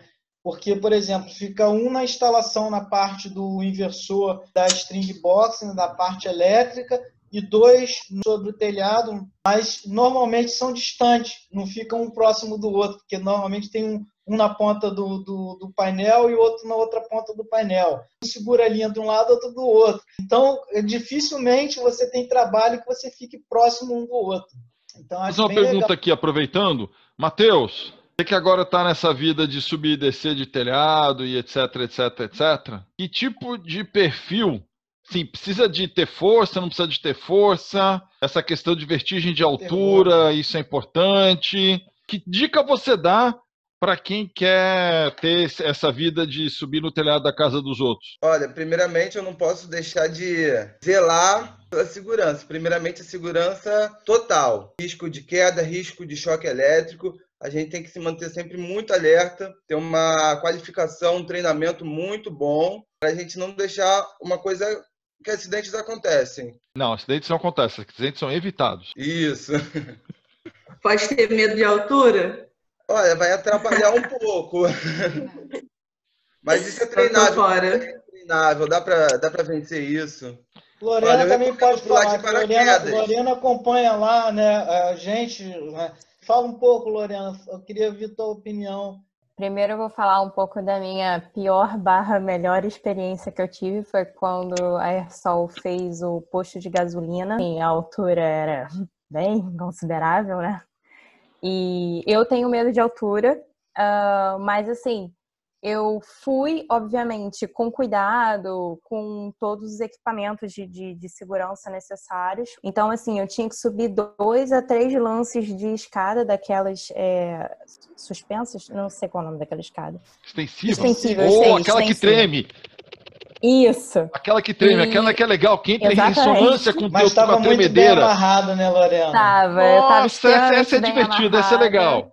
Essa, essa é legal. legal. E assim, eu tava bem amarrada, com bota, capacete, e cada degrau, de fato, eu subia com muita segurança. Então, chegar lá em cima foi assim um. Acho que foi um, uma conquista pessoal, sabe? Eu cheguei e falei, olha, consegui. Foi muito bom. Mas o que me deu mais tranquilidade, de fato, foi a segurança é, de subir e saber que se eu caísse ou se eu tropeçasse por causa do nervosismo, alguma coisa assim, eu ia estar bem presa. Então, assim, eu não ia chegar no chão, entendeu? Eu ia, eu ia estar com toda a segurança possível. Aconteceu uma outra vez também, a gente foi fazer a obra da cervejaria. Eu fui fazer essa vistoria também. Com... E a gente foi na, na obra da cervejaria e a primeira coisa que eu coloquei foi um capacete. A gente entrou, tava tudo em obra ainda, era um... E obviamente a gente vai direto pro telhado. Só que a escada, ela tinha... A estrutura do telhado tinha várias vigas. E eu subi na empolgação, amarradona na escada e eu não vi essa viga. Quando eu fui, o capacete bateu com tudo na viga. E aí eu me assustei e olhei, eu, nossa, nem doeu. Mas todos os equipamentos de proteção individual são extremamente necessários. Então, assim, eu tenho que, que dizer que o perfil Sol Busca é, em primeiro lugar, é você estar tá atento a todas as medidas de segurança, porque se você não tiver atento a isso, você está arriscando a sua própria vida. E assim, e a vida ela é muito curta, sabe? Filosofando agora, a vida é muito curta para você perder ela por um não uso de capacete, um não uso de uma, de uma linha de vida. Então, esse perfil de, de você estar tá atento, ter uma, uma, um espírito de equipe, sabe? E estar tá sempre querendo aprender, estar tá centrado e respeitar. Então, assim, você não pode simplesmente fazer o que você quer ou fazer o que você acha. Então, toda hora você tem que estar tá fazendo uma consulta. Se você achar, é melhor você confirmar. Então, assim, toda, toda essa questão de ter certeza do que você está fazendo é extremamente importante e a sua segurança também. Pode falar, Milton. Realmente o rumo da conversa está reforçando a importância da segurança, né? É, dos cursos de formação para essa questão da segurança, as famosas NRs, né? NR10, NR35. Afinal, isso aí é um, é um, é um curso obrigatório para o mercado ou é um curso desejável? É um, Rafa, é um, quer falar alguma vamos coisa? Vamos lá. É, eu vou falar do perfil e vou falar dos cursos. Vou começar pelos cursos, depois eu falo do, do perfil, né? E, é bom também Bom, que atende a pergunta da, da, da Jéssica, né?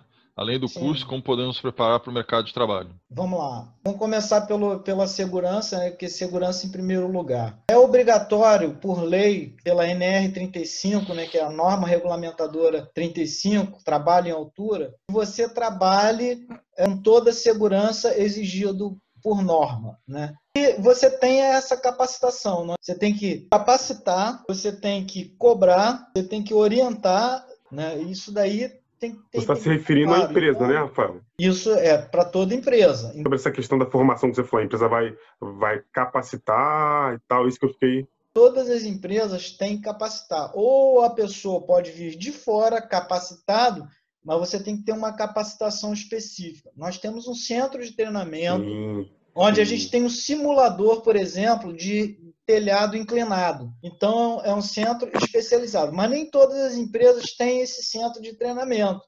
Tem várias empresas do, do, do grupo lá do, do Sebrae, né, que eles sempre me procuram para a gente capacitar eles na, no curso de NR35. É e, e o, o, perfil, o perfil que a gente precisa, vamos dizer, uma coisa extremamente importante é disciplina operacional.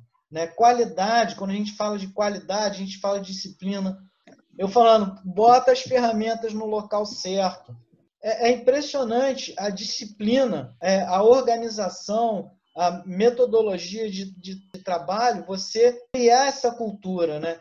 Isso é extremamente importante para a gente, porque isso é saúde, isso é, é, produtividade, isso é qualidade no resultado do trabalho. Então, confiança credibilidade, né? credibilidade na questão do horário, de chegar na hora certa, pessoas comprometidas, pessoas de confiança que você possa estar dentro da casa de um cliente, né? Então, você, tudo isso faz parte do, do perfil de contratação. Mas também, assim, existe uma questão de postura do, do, dos próprios membros da equipe que ajudarem em sentido de cada um olhar para si, olhar para os seus companheiros e identificar as situações de risco. Porque você nunca está sozinho. E quando você tem a confiança no seu parceiro de equipe, de que ele também está zelando por você, isso te ajuda a você ter segurança e poder focar no trabalho.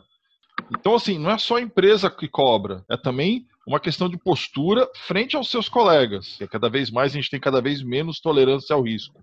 E aí, Jéssica, querendo complementar um pouco, eu sei que é uma coisa meio estranha, mas na área de, emprega de empregabilidade, a gente fala assim: é sempre melhor arranjar emprego estando empregado. Entrando nessa questão de busca da primeira colocação, estar ocupado, seja ele no emprego, seja ele, por exemplo, num trabalho voluntário, seja, por exemplo, a um professor da sua universidade, a um projeto dentro da sua escola, né, dentro da sua igreja, da sua comunidade, não importa. Uma pessoa que se coloca ativa, com engajada.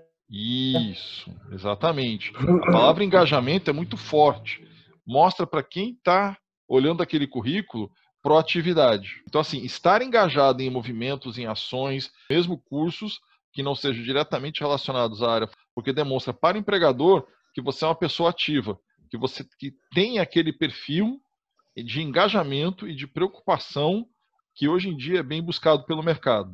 E ainda complementando assim, é, a Jéssica também tinha perguntado, eu releio a vocês aqui, com as experiências de vocês, quais são os lugares que mais as pessoas adotam o painel solar?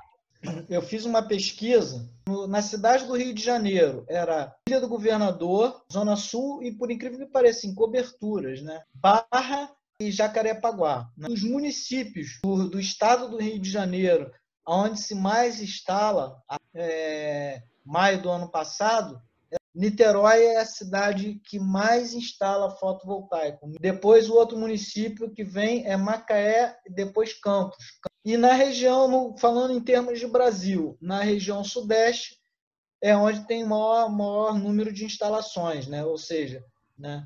e no sul, no Rio Grande do Sul, ou seja, onde tem maior nível de, de escolaridade, de entendimento, Gilberto perguntou qual o valor médio do quilowatt instalado no Rio de Janeiro para sistemas residenciais e comerciais. Antes da gente responder ao Gilberto, eu gostaria de complementar um pouco sobre o que a Jéssica falou, perguntou e o que o Rafael disse. Ô, Jéssica, existe um site, então você pode entrar no site da Greener e nas pesquisas dos sistemas fotovoltaicos on-grid, ali consegue todos esses dados que o Rafa falou. Então, lá sempre tem um, um relatório trimestral. Aí a gente pode passar para o Gilberto, então. Eu estou até, Lorena, com ele aberto aqui, com o site aberto aqui, né, na última pesquisa, né, ele fala do, do ano passado para esse ano, por exemplo, a gente passou de 6 mil empresas integradoras para 12.500 empresas integradoras. Então você vê aí o pulo do mercado, dobrou o mercado, né? Posso compartilhar a tela, Marcos? Por favor, sinta-se à vontade. Tá bom, então. Deixa eu fazer isso aqui. Então, aqui, você vai escrever Greener na barra de perguntas do Google e vai aparecer www.greener.com.br e logo aqui já tem esses relatórios é, mestrais sobre pesquisas de mercado.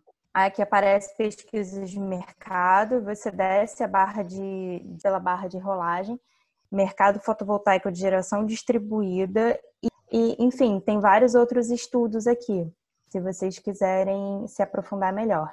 Aproveitando que eu já estou com a palavra, e responder aqui a questão do custo. Tem no próprio relatório da Greener, tem lá já, como a Lorena bem falou, sistema residencial até é, 4 kW pico. Estamos aqui oscilando o preço médio R$ 4,84 o watt pico. A gente vai para um porte um pouco maior, 3,5. A gente vai para industrial 3,2. A questão do custo de sistemas, ele vai depender fundamentalmente do tamanho do teu sistema. Quanto... acrescentar, a pesquisa da Greener ela é feita no mercado muito muito amplo, né? Uhum. Então, o que, que acontece? O que a gente percebeu? Por isso que a gente já pegou os dados da Greener, pegou os dados do mercado local, para poder, porque a Greener, quando ela pesquisa, ela pesquisa, por exemplo, a Airsol, ela como trabalha com equipamentos e com qualidade, com, com, com estrutura, com escritório, né? então nós temos um preço enquadrado no preço médio para alto. Né? Por quê? Em função da, dos equipamentos e da qualidade do nosso serviço, do, do, do controle do custo de, de garantia, né? de tudo isso. E, e como tem muita empresa nova né, entrando no mercado, o que acontece? Eles jogam um preço lá embaixo para ganhar mercado.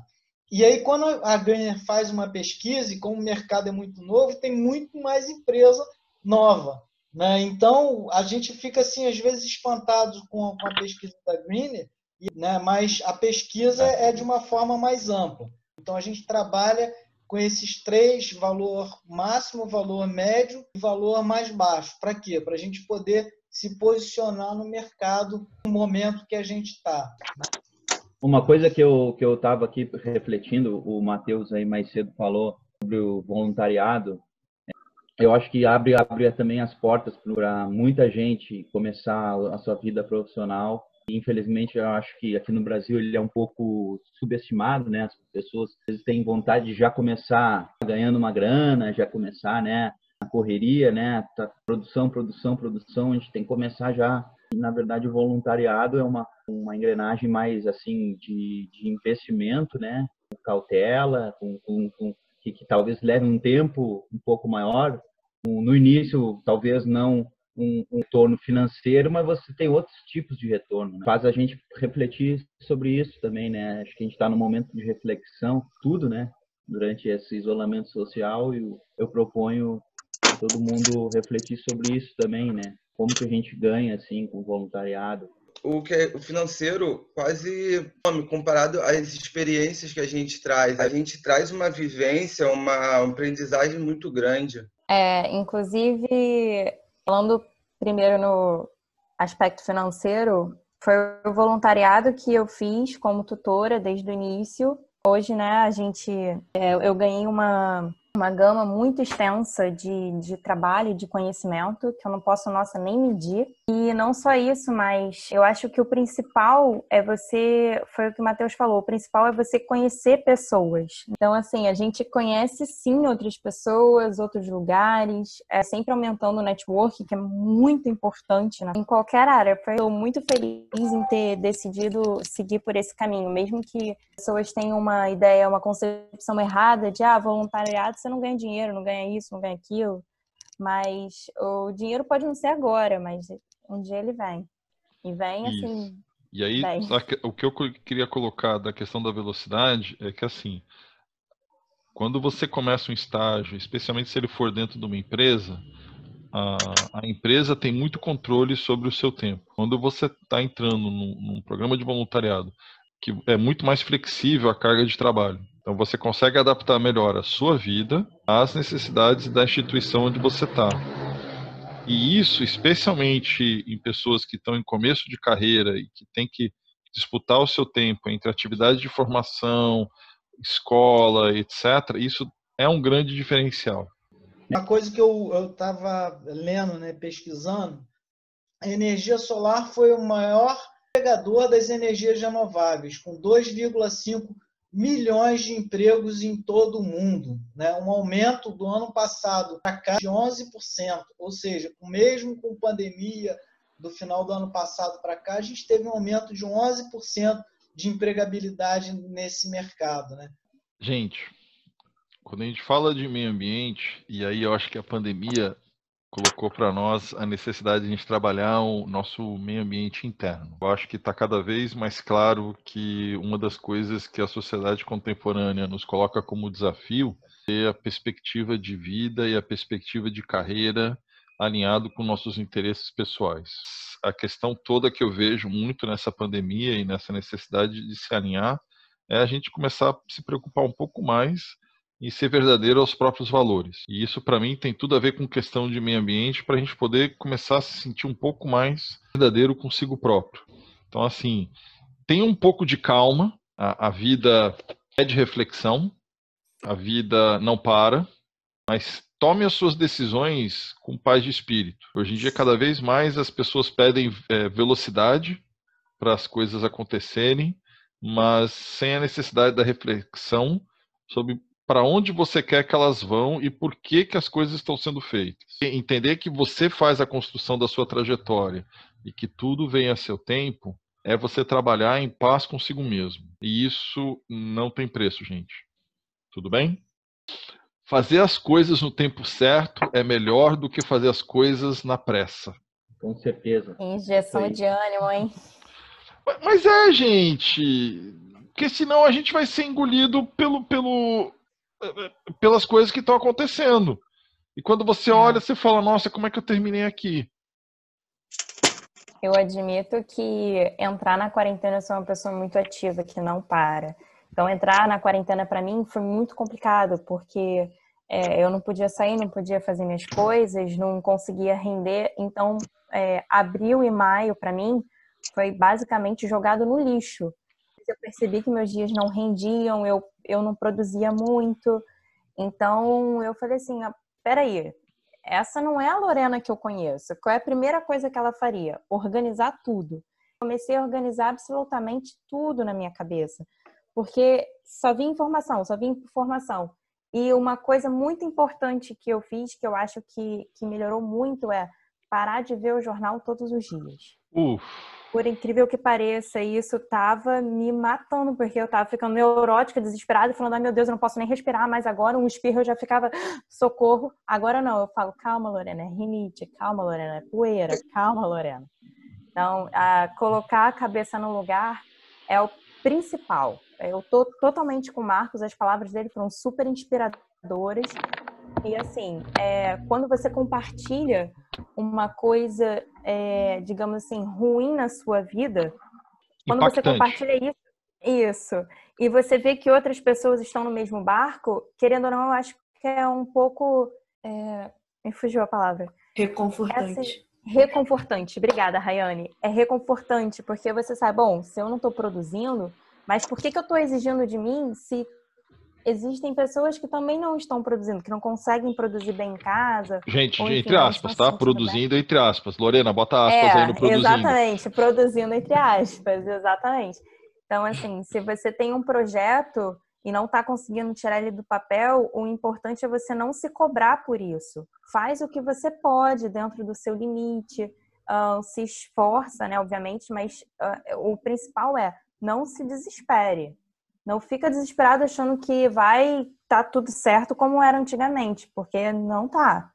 Então, assim, dentro do seu limite, dentro do seu padrão, ah, eu tenho dormido muito melhor, por incrível que pareça, eu tenho acordado super disposta.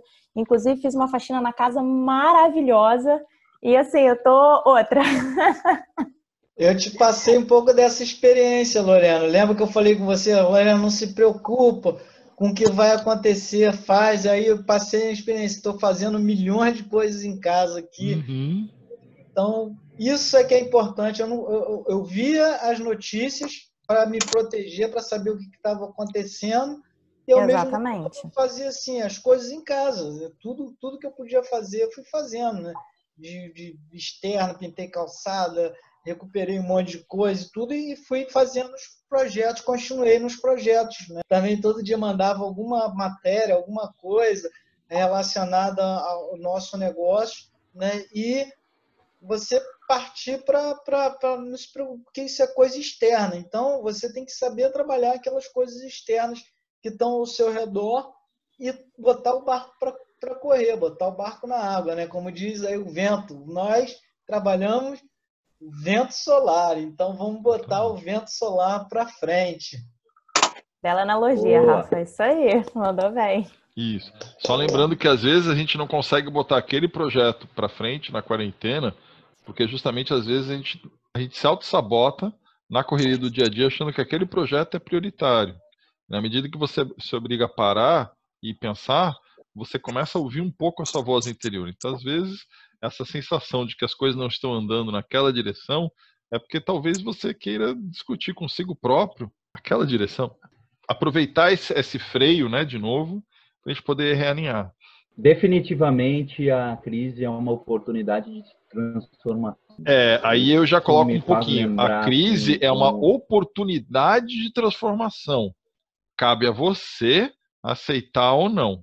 Porque quando a crise vem, ela, Aham. você, ela, ela- ela te convida a você se reinventar. Você pode aceitar a mudança e tornar ela parte de si, aceitar que você pode ser diferente do que você é hoje, para que você seja diferente amanhã, ou você pode falar: não, eu sou contra essa mudança, eu quero ser- continuar sendo quem eu sou hoje e oferecer resistência. Tudo bem? Precisamos sair dessa melhor, melhor do que a gente entrou. Ou seja, melhor implica o quê? Em mudança. Porque o que a gente vê hoje em dia, gente que não quer mudar, que não aceita que as coisas mudaram. E eles não aceitam que as coisas mudaram porque eles mesmos não querem mudar. Gente, o mundo mudou. Mas fala, Milton. Desculpa, te interrompi, perdão. Não, é que é, eu, eu como oceanógrafo, tive as oportunidades de, fazer, de embarcar né, no, no mar aberto e ficar dias embarcado, e às vezes a gente eh, encontra situações que a gente não tem controle, né? Não espera, por exemplo, uma tempestade no mar, né? Uma situação ali que, que que encerrar o teu trabalho ali a bordo, né? E esperar o tempo passar. E, e nesse momento tem que ter serenidade, resiliência, né? Paciência para Para o tempo passar, você tem que tomar algumas medidas de cuidado ali com a embarcação, né, de deixar o, o navio alinhado com o vento, frente para as ondas, de frente para os desafios, né? Se você desalinhar muito com o vento, o vento e as ondas são capazes de derrubar, né, de virar o, o teu barco e você naufragar. Então você tem que ter esse foco também e principalmente é, sabendo que depois da tempestade, né, vai passar, as coisas vão melhorar, né, e você vai conseguir seguir o seu rumo, né? Então e aí, e aí nesse momento você também acha que não está rendendo, né? Você acha que não está evoluindo mas na verdade você está com máquinas adiante, né? Você está com máquinas avante, com motor avante, né? Só fazendo essa compensação aí de não deixar perder posição, perder muita posição, mas na verdade você você não está avançando, progredindo, mas também você não está recuando. Ou seja, na verdade, você está mantendo uma posição importante naquele momento para que quando as coisas melhoram, você voltar ao curso. Eu gosto muito da analogia naval, porque assim, quando você enfrenta uma onda ou você enfrenta o vento, Isso. justamente você tem que colocar ela de frente e encarar com tudo que você tem e alinhar com aquilo que está vindo na tua frente. Porque se você Exatamente. não olha a onda de frente, ela vai te destruir. É, é, é, um paradoxo. Você fala assim, não, eu vou fugir da onda, não, querido. Você não entendeu. A, a, a mecânica é outra, né? É engraçado, é demora é isso. se anda. E mais que isso, se você não encarar de frente, ela vai te destruir.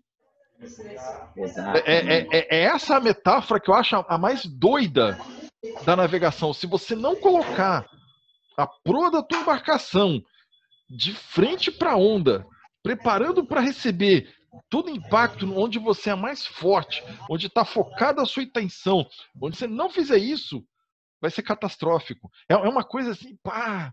É. É, é, é aquele momento que você fala, para onde eu vou? Para cima da onda. Exatamente. É, como assim? Não, você vai para cima da onda. Essa pandemia fez todo mundo encarar só a onda, né? É, Enxergar então, o seu interior, ver o que está acontecendo de errado e encarar de frente. Encarar de frente. Foi uma coisa assim, foi assim, se você fugir dela, ela, ela te pegou já. Vai te virar. Exatamente. Eu tenho uma é... perguntinha para todo mundo. Manda lá. É, queria saber se o pessoal tem mais alguma dúvida, né, gente, sobre o que vocês acham. Fala aí para mim.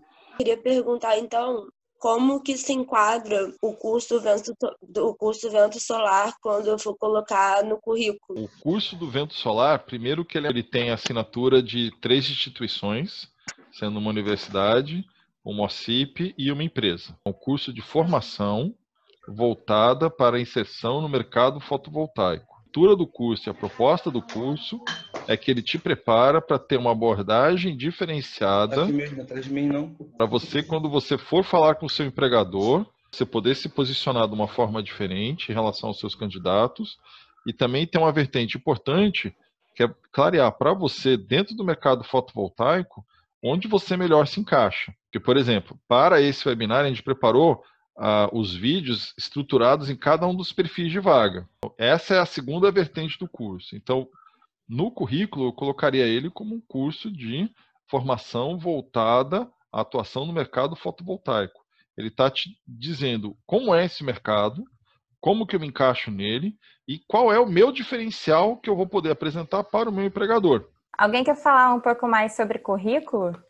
E o currículo, ele é assim, uma das coisas mais importantes da gente entender o currículo, ele é uma sistematização de informações sobre você. O grande objetivo do currículo é apresentar você para as empresas, para as pessoas com que você quer trabalhar. Principalmente deixar claro que você cumpre os pré-requisitos, né? E o empregador está procurando e também despertar interesse. Então, esses são os dois principais objetivos do currículo. Uhum. A gente é. preparou um currículo, preferiu não colocar é, um currículo de alguém diferente, mas sim preparar um currículo modelo, onde vocês poderiam só preencher. A gente vai. Mas vocês acham então mais interessante em já um currículo nesse modelo tradicional do que um currículo Lattes para o mercado fotovoltaico? Depende. Se, por exemplo, você está indo para o setor empresarial, eu digo para você bem nu e cru você tem direito a uma folha frente e verso. É isso. Tem que ser bem enxuto. O currículo Lattes, ele era acadêmica. A estrutura do currículo Lattes é extremamente rígida. Se você está querendo entrar na área acadêmica, é importante você ter um currículo Lattes. Se você está almejando a área privada, ter um currículo enxuto melhor do que ter um currículo completo. Eu, é eu sei que é meio antagônico, né? É, então é exatamente isso. Então, assim, depende do seu objetivo, né? Se é um objetivo acadêmico, é um, um objetivo mais de ingressar numa empresa privada. E aí a gente preparou um currículo dizendo exatamente o que você precisaria escrever, não mas assim, o que que você, quais seriam, então assim, aqui você colocaria seu nome, então não sei se todo mundo está familiarizado, mas seria a nacionalidade, o estado civil que é opcional, sua idade, em especial, endereço, então... lembrando, só, só Vivian, só lembrando, essa coisa de nacionalidade, estado civil e idade, foi o que a Vivian falou. Se você preenche os quesitos da vaga. Então, por exemplo, eles querem assim, ah, queremos uma vaga de alguém que tenha menos de 50 anos de idade. Aí você bota lá a idade. Ah, precisa ser solteiro. Aí você bota lá. Assim, pensa sempre assim, qual é o perfil da vaga? O que, que o empregador está querendo? Não precisa colocar tudo. Desculpa, Vi. Nada.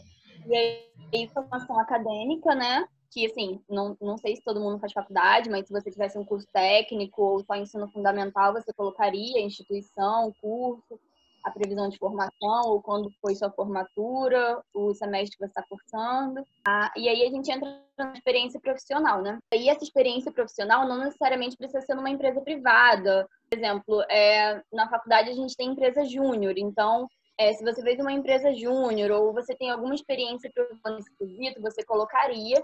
E o que que eu vi, assim, eu estava fazendo meio que um cursinho, assim, do currículo, de como fazer um currículo, e o que que eles disseram ser interessante, que você precisa fazer um currículo para cada vaga. Geralmente a gente tem a ideia de fazer um currículo e enviar ele para todas as vagas, a gente acha, mas não. Tem que ver qual que é o perfil da empresa, e aí você faz um currículo para aquela vaga específica. Então, o que foi é, falado lá é que você poderia listar até de quatro a cinco funções ou atividades que você exercia naquela empresa. Então, você poderia colocar lá, ah, eu fui estagiário, marketing, sei lá, na empresa tal. E aí você coloca, lembrando a cronologia, né? Então, você colocaria a data de início, se você tiver ainda, você coloca até o presente. Se você tiver você colocaria como no acho que seria a data de início e a data de fim. E aí você iria listar, acordo com a empresa que você está se candidatando, quais das atividades que você exerceu na sua função anterior que são interessantes para ela. Porque não necessariamente você só fez quatro atividades na empresa que você trabalhava ou, ou na, naquela experiência que você teve. Mas você vai pegar as funções e as atividades que, que são relevantes para essa empresa que você está se candidatando. E aí, eu só queria dizer um pouquinho sobre isso, né? Porque é, nem sempre a gente faz isso. Eu não fazia de forma, mas eu achei isso essa dica bem interessante. E também colocar resultados que você obteve com essa experiência. Eu estou dizendo muito isso porque não necessariamente foi uma, experiência numa empresa, tá? Então isso é importante, por isso que eu estou destacando. Posso dar um exemplo? É, claro. Se você está na universidade, trabalhou num laboratório, você vai colocar ele aqui. E se nesse laboratório você fez o programa de recalibragem, você pegou o equipamento, mandou de novo para ferir, conferiu a certificação dele, trouxe de volta, calibrou e montou uma bancada nova, ficaria ali, principais resultados. E a atividade ficaria, fui responsável pela operação e manutenção deste tipo de equipamento.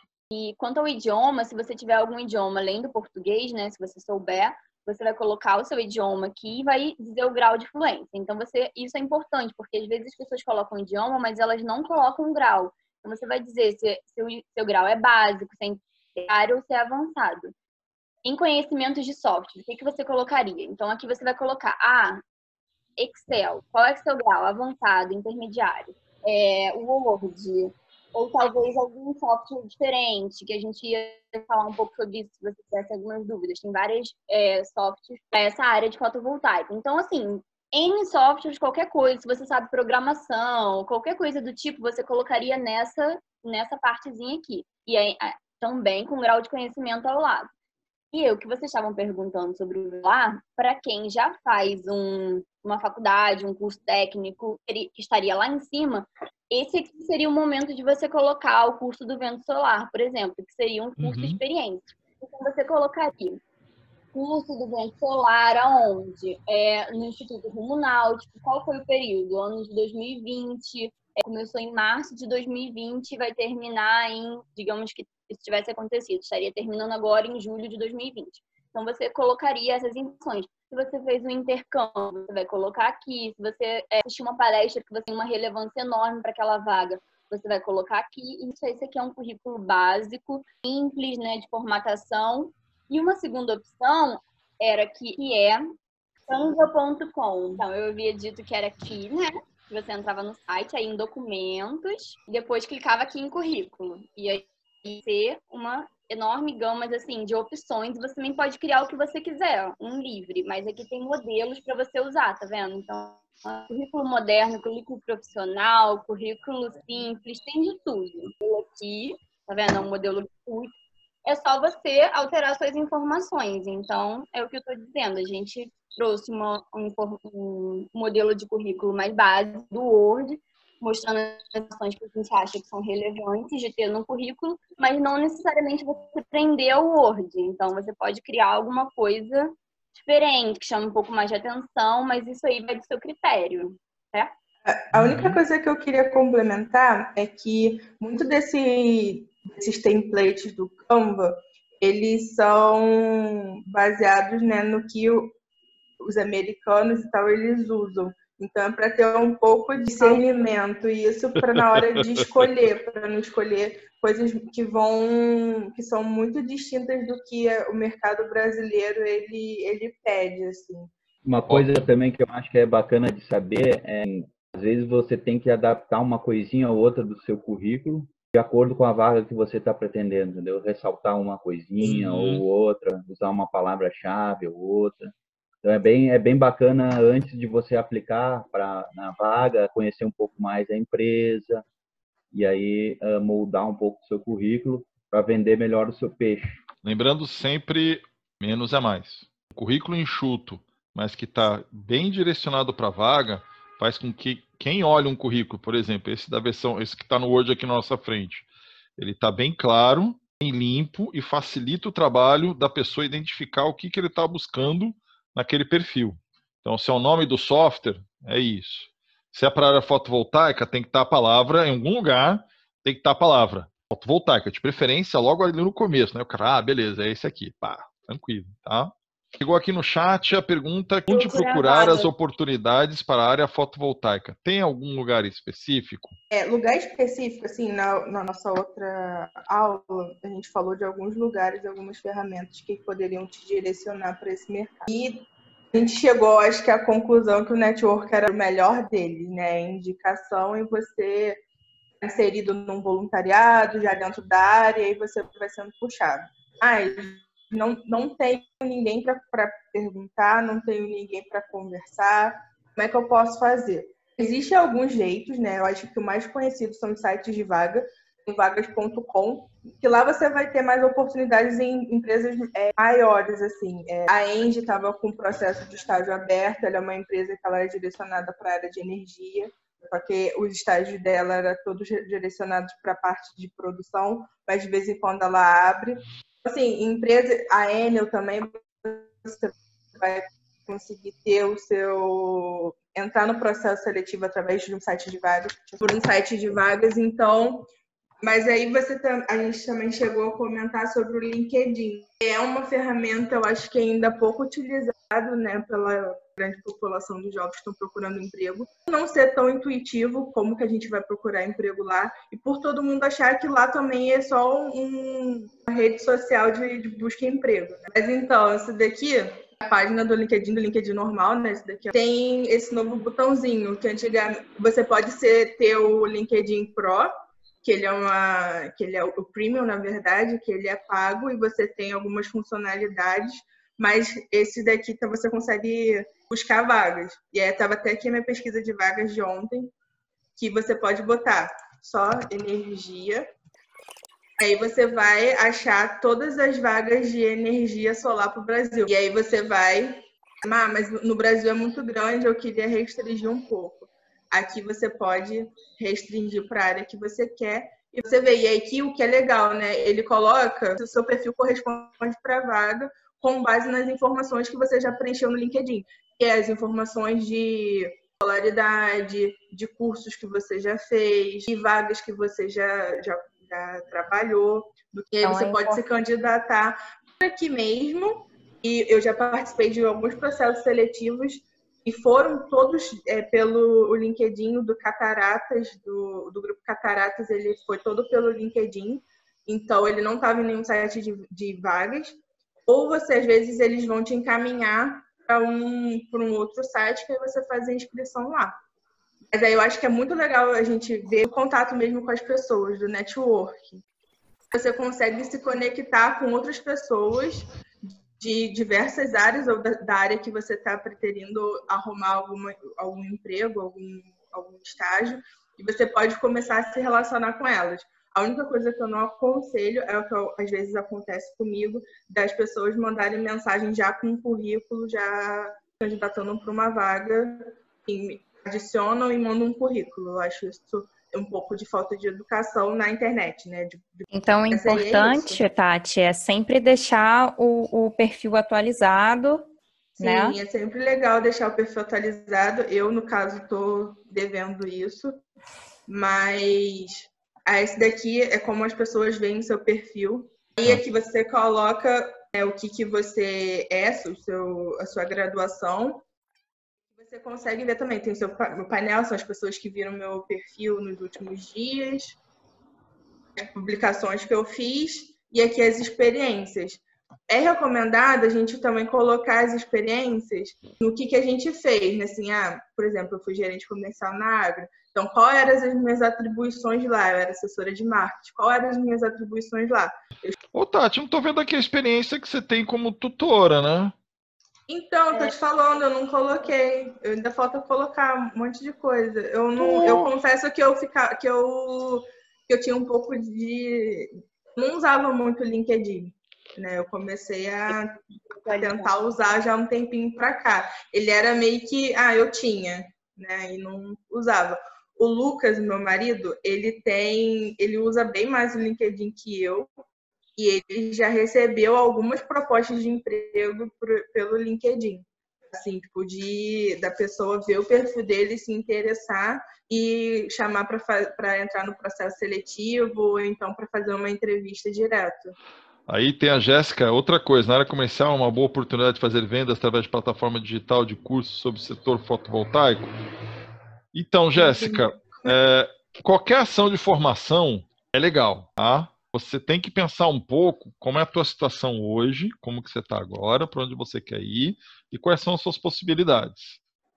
Então, se hoje você tem condições de investir num curso de formação e você acha que ele vai te colocar bem no mercado, perfeito. Mas opções low cost de você investir na tua formação, muitos cursos online, muitos cursos EAD, tem bastante universidade, centro de pesquisa que oferece esse tipo de curso. Eu estou fazendo alguns deles agora na quarentena. Eu estou na metade de um de biogás que eu escolhi fazer para me refrescar alguma coisa que eu não lembrava mais lá dentro. É, ah. Esse site ele é da ONU e aí ele tem vários cursos é, gratuitos no programa de desenvolvimento da América Latina e Caribe, né? E... Então esse aqui é o site que a Carol estava falando, né? Isso, então, isso. Você pode. Todos eles são parte gratuitos, né? A uhum. introdução à economia verde, uh, gênero e meio ambiente.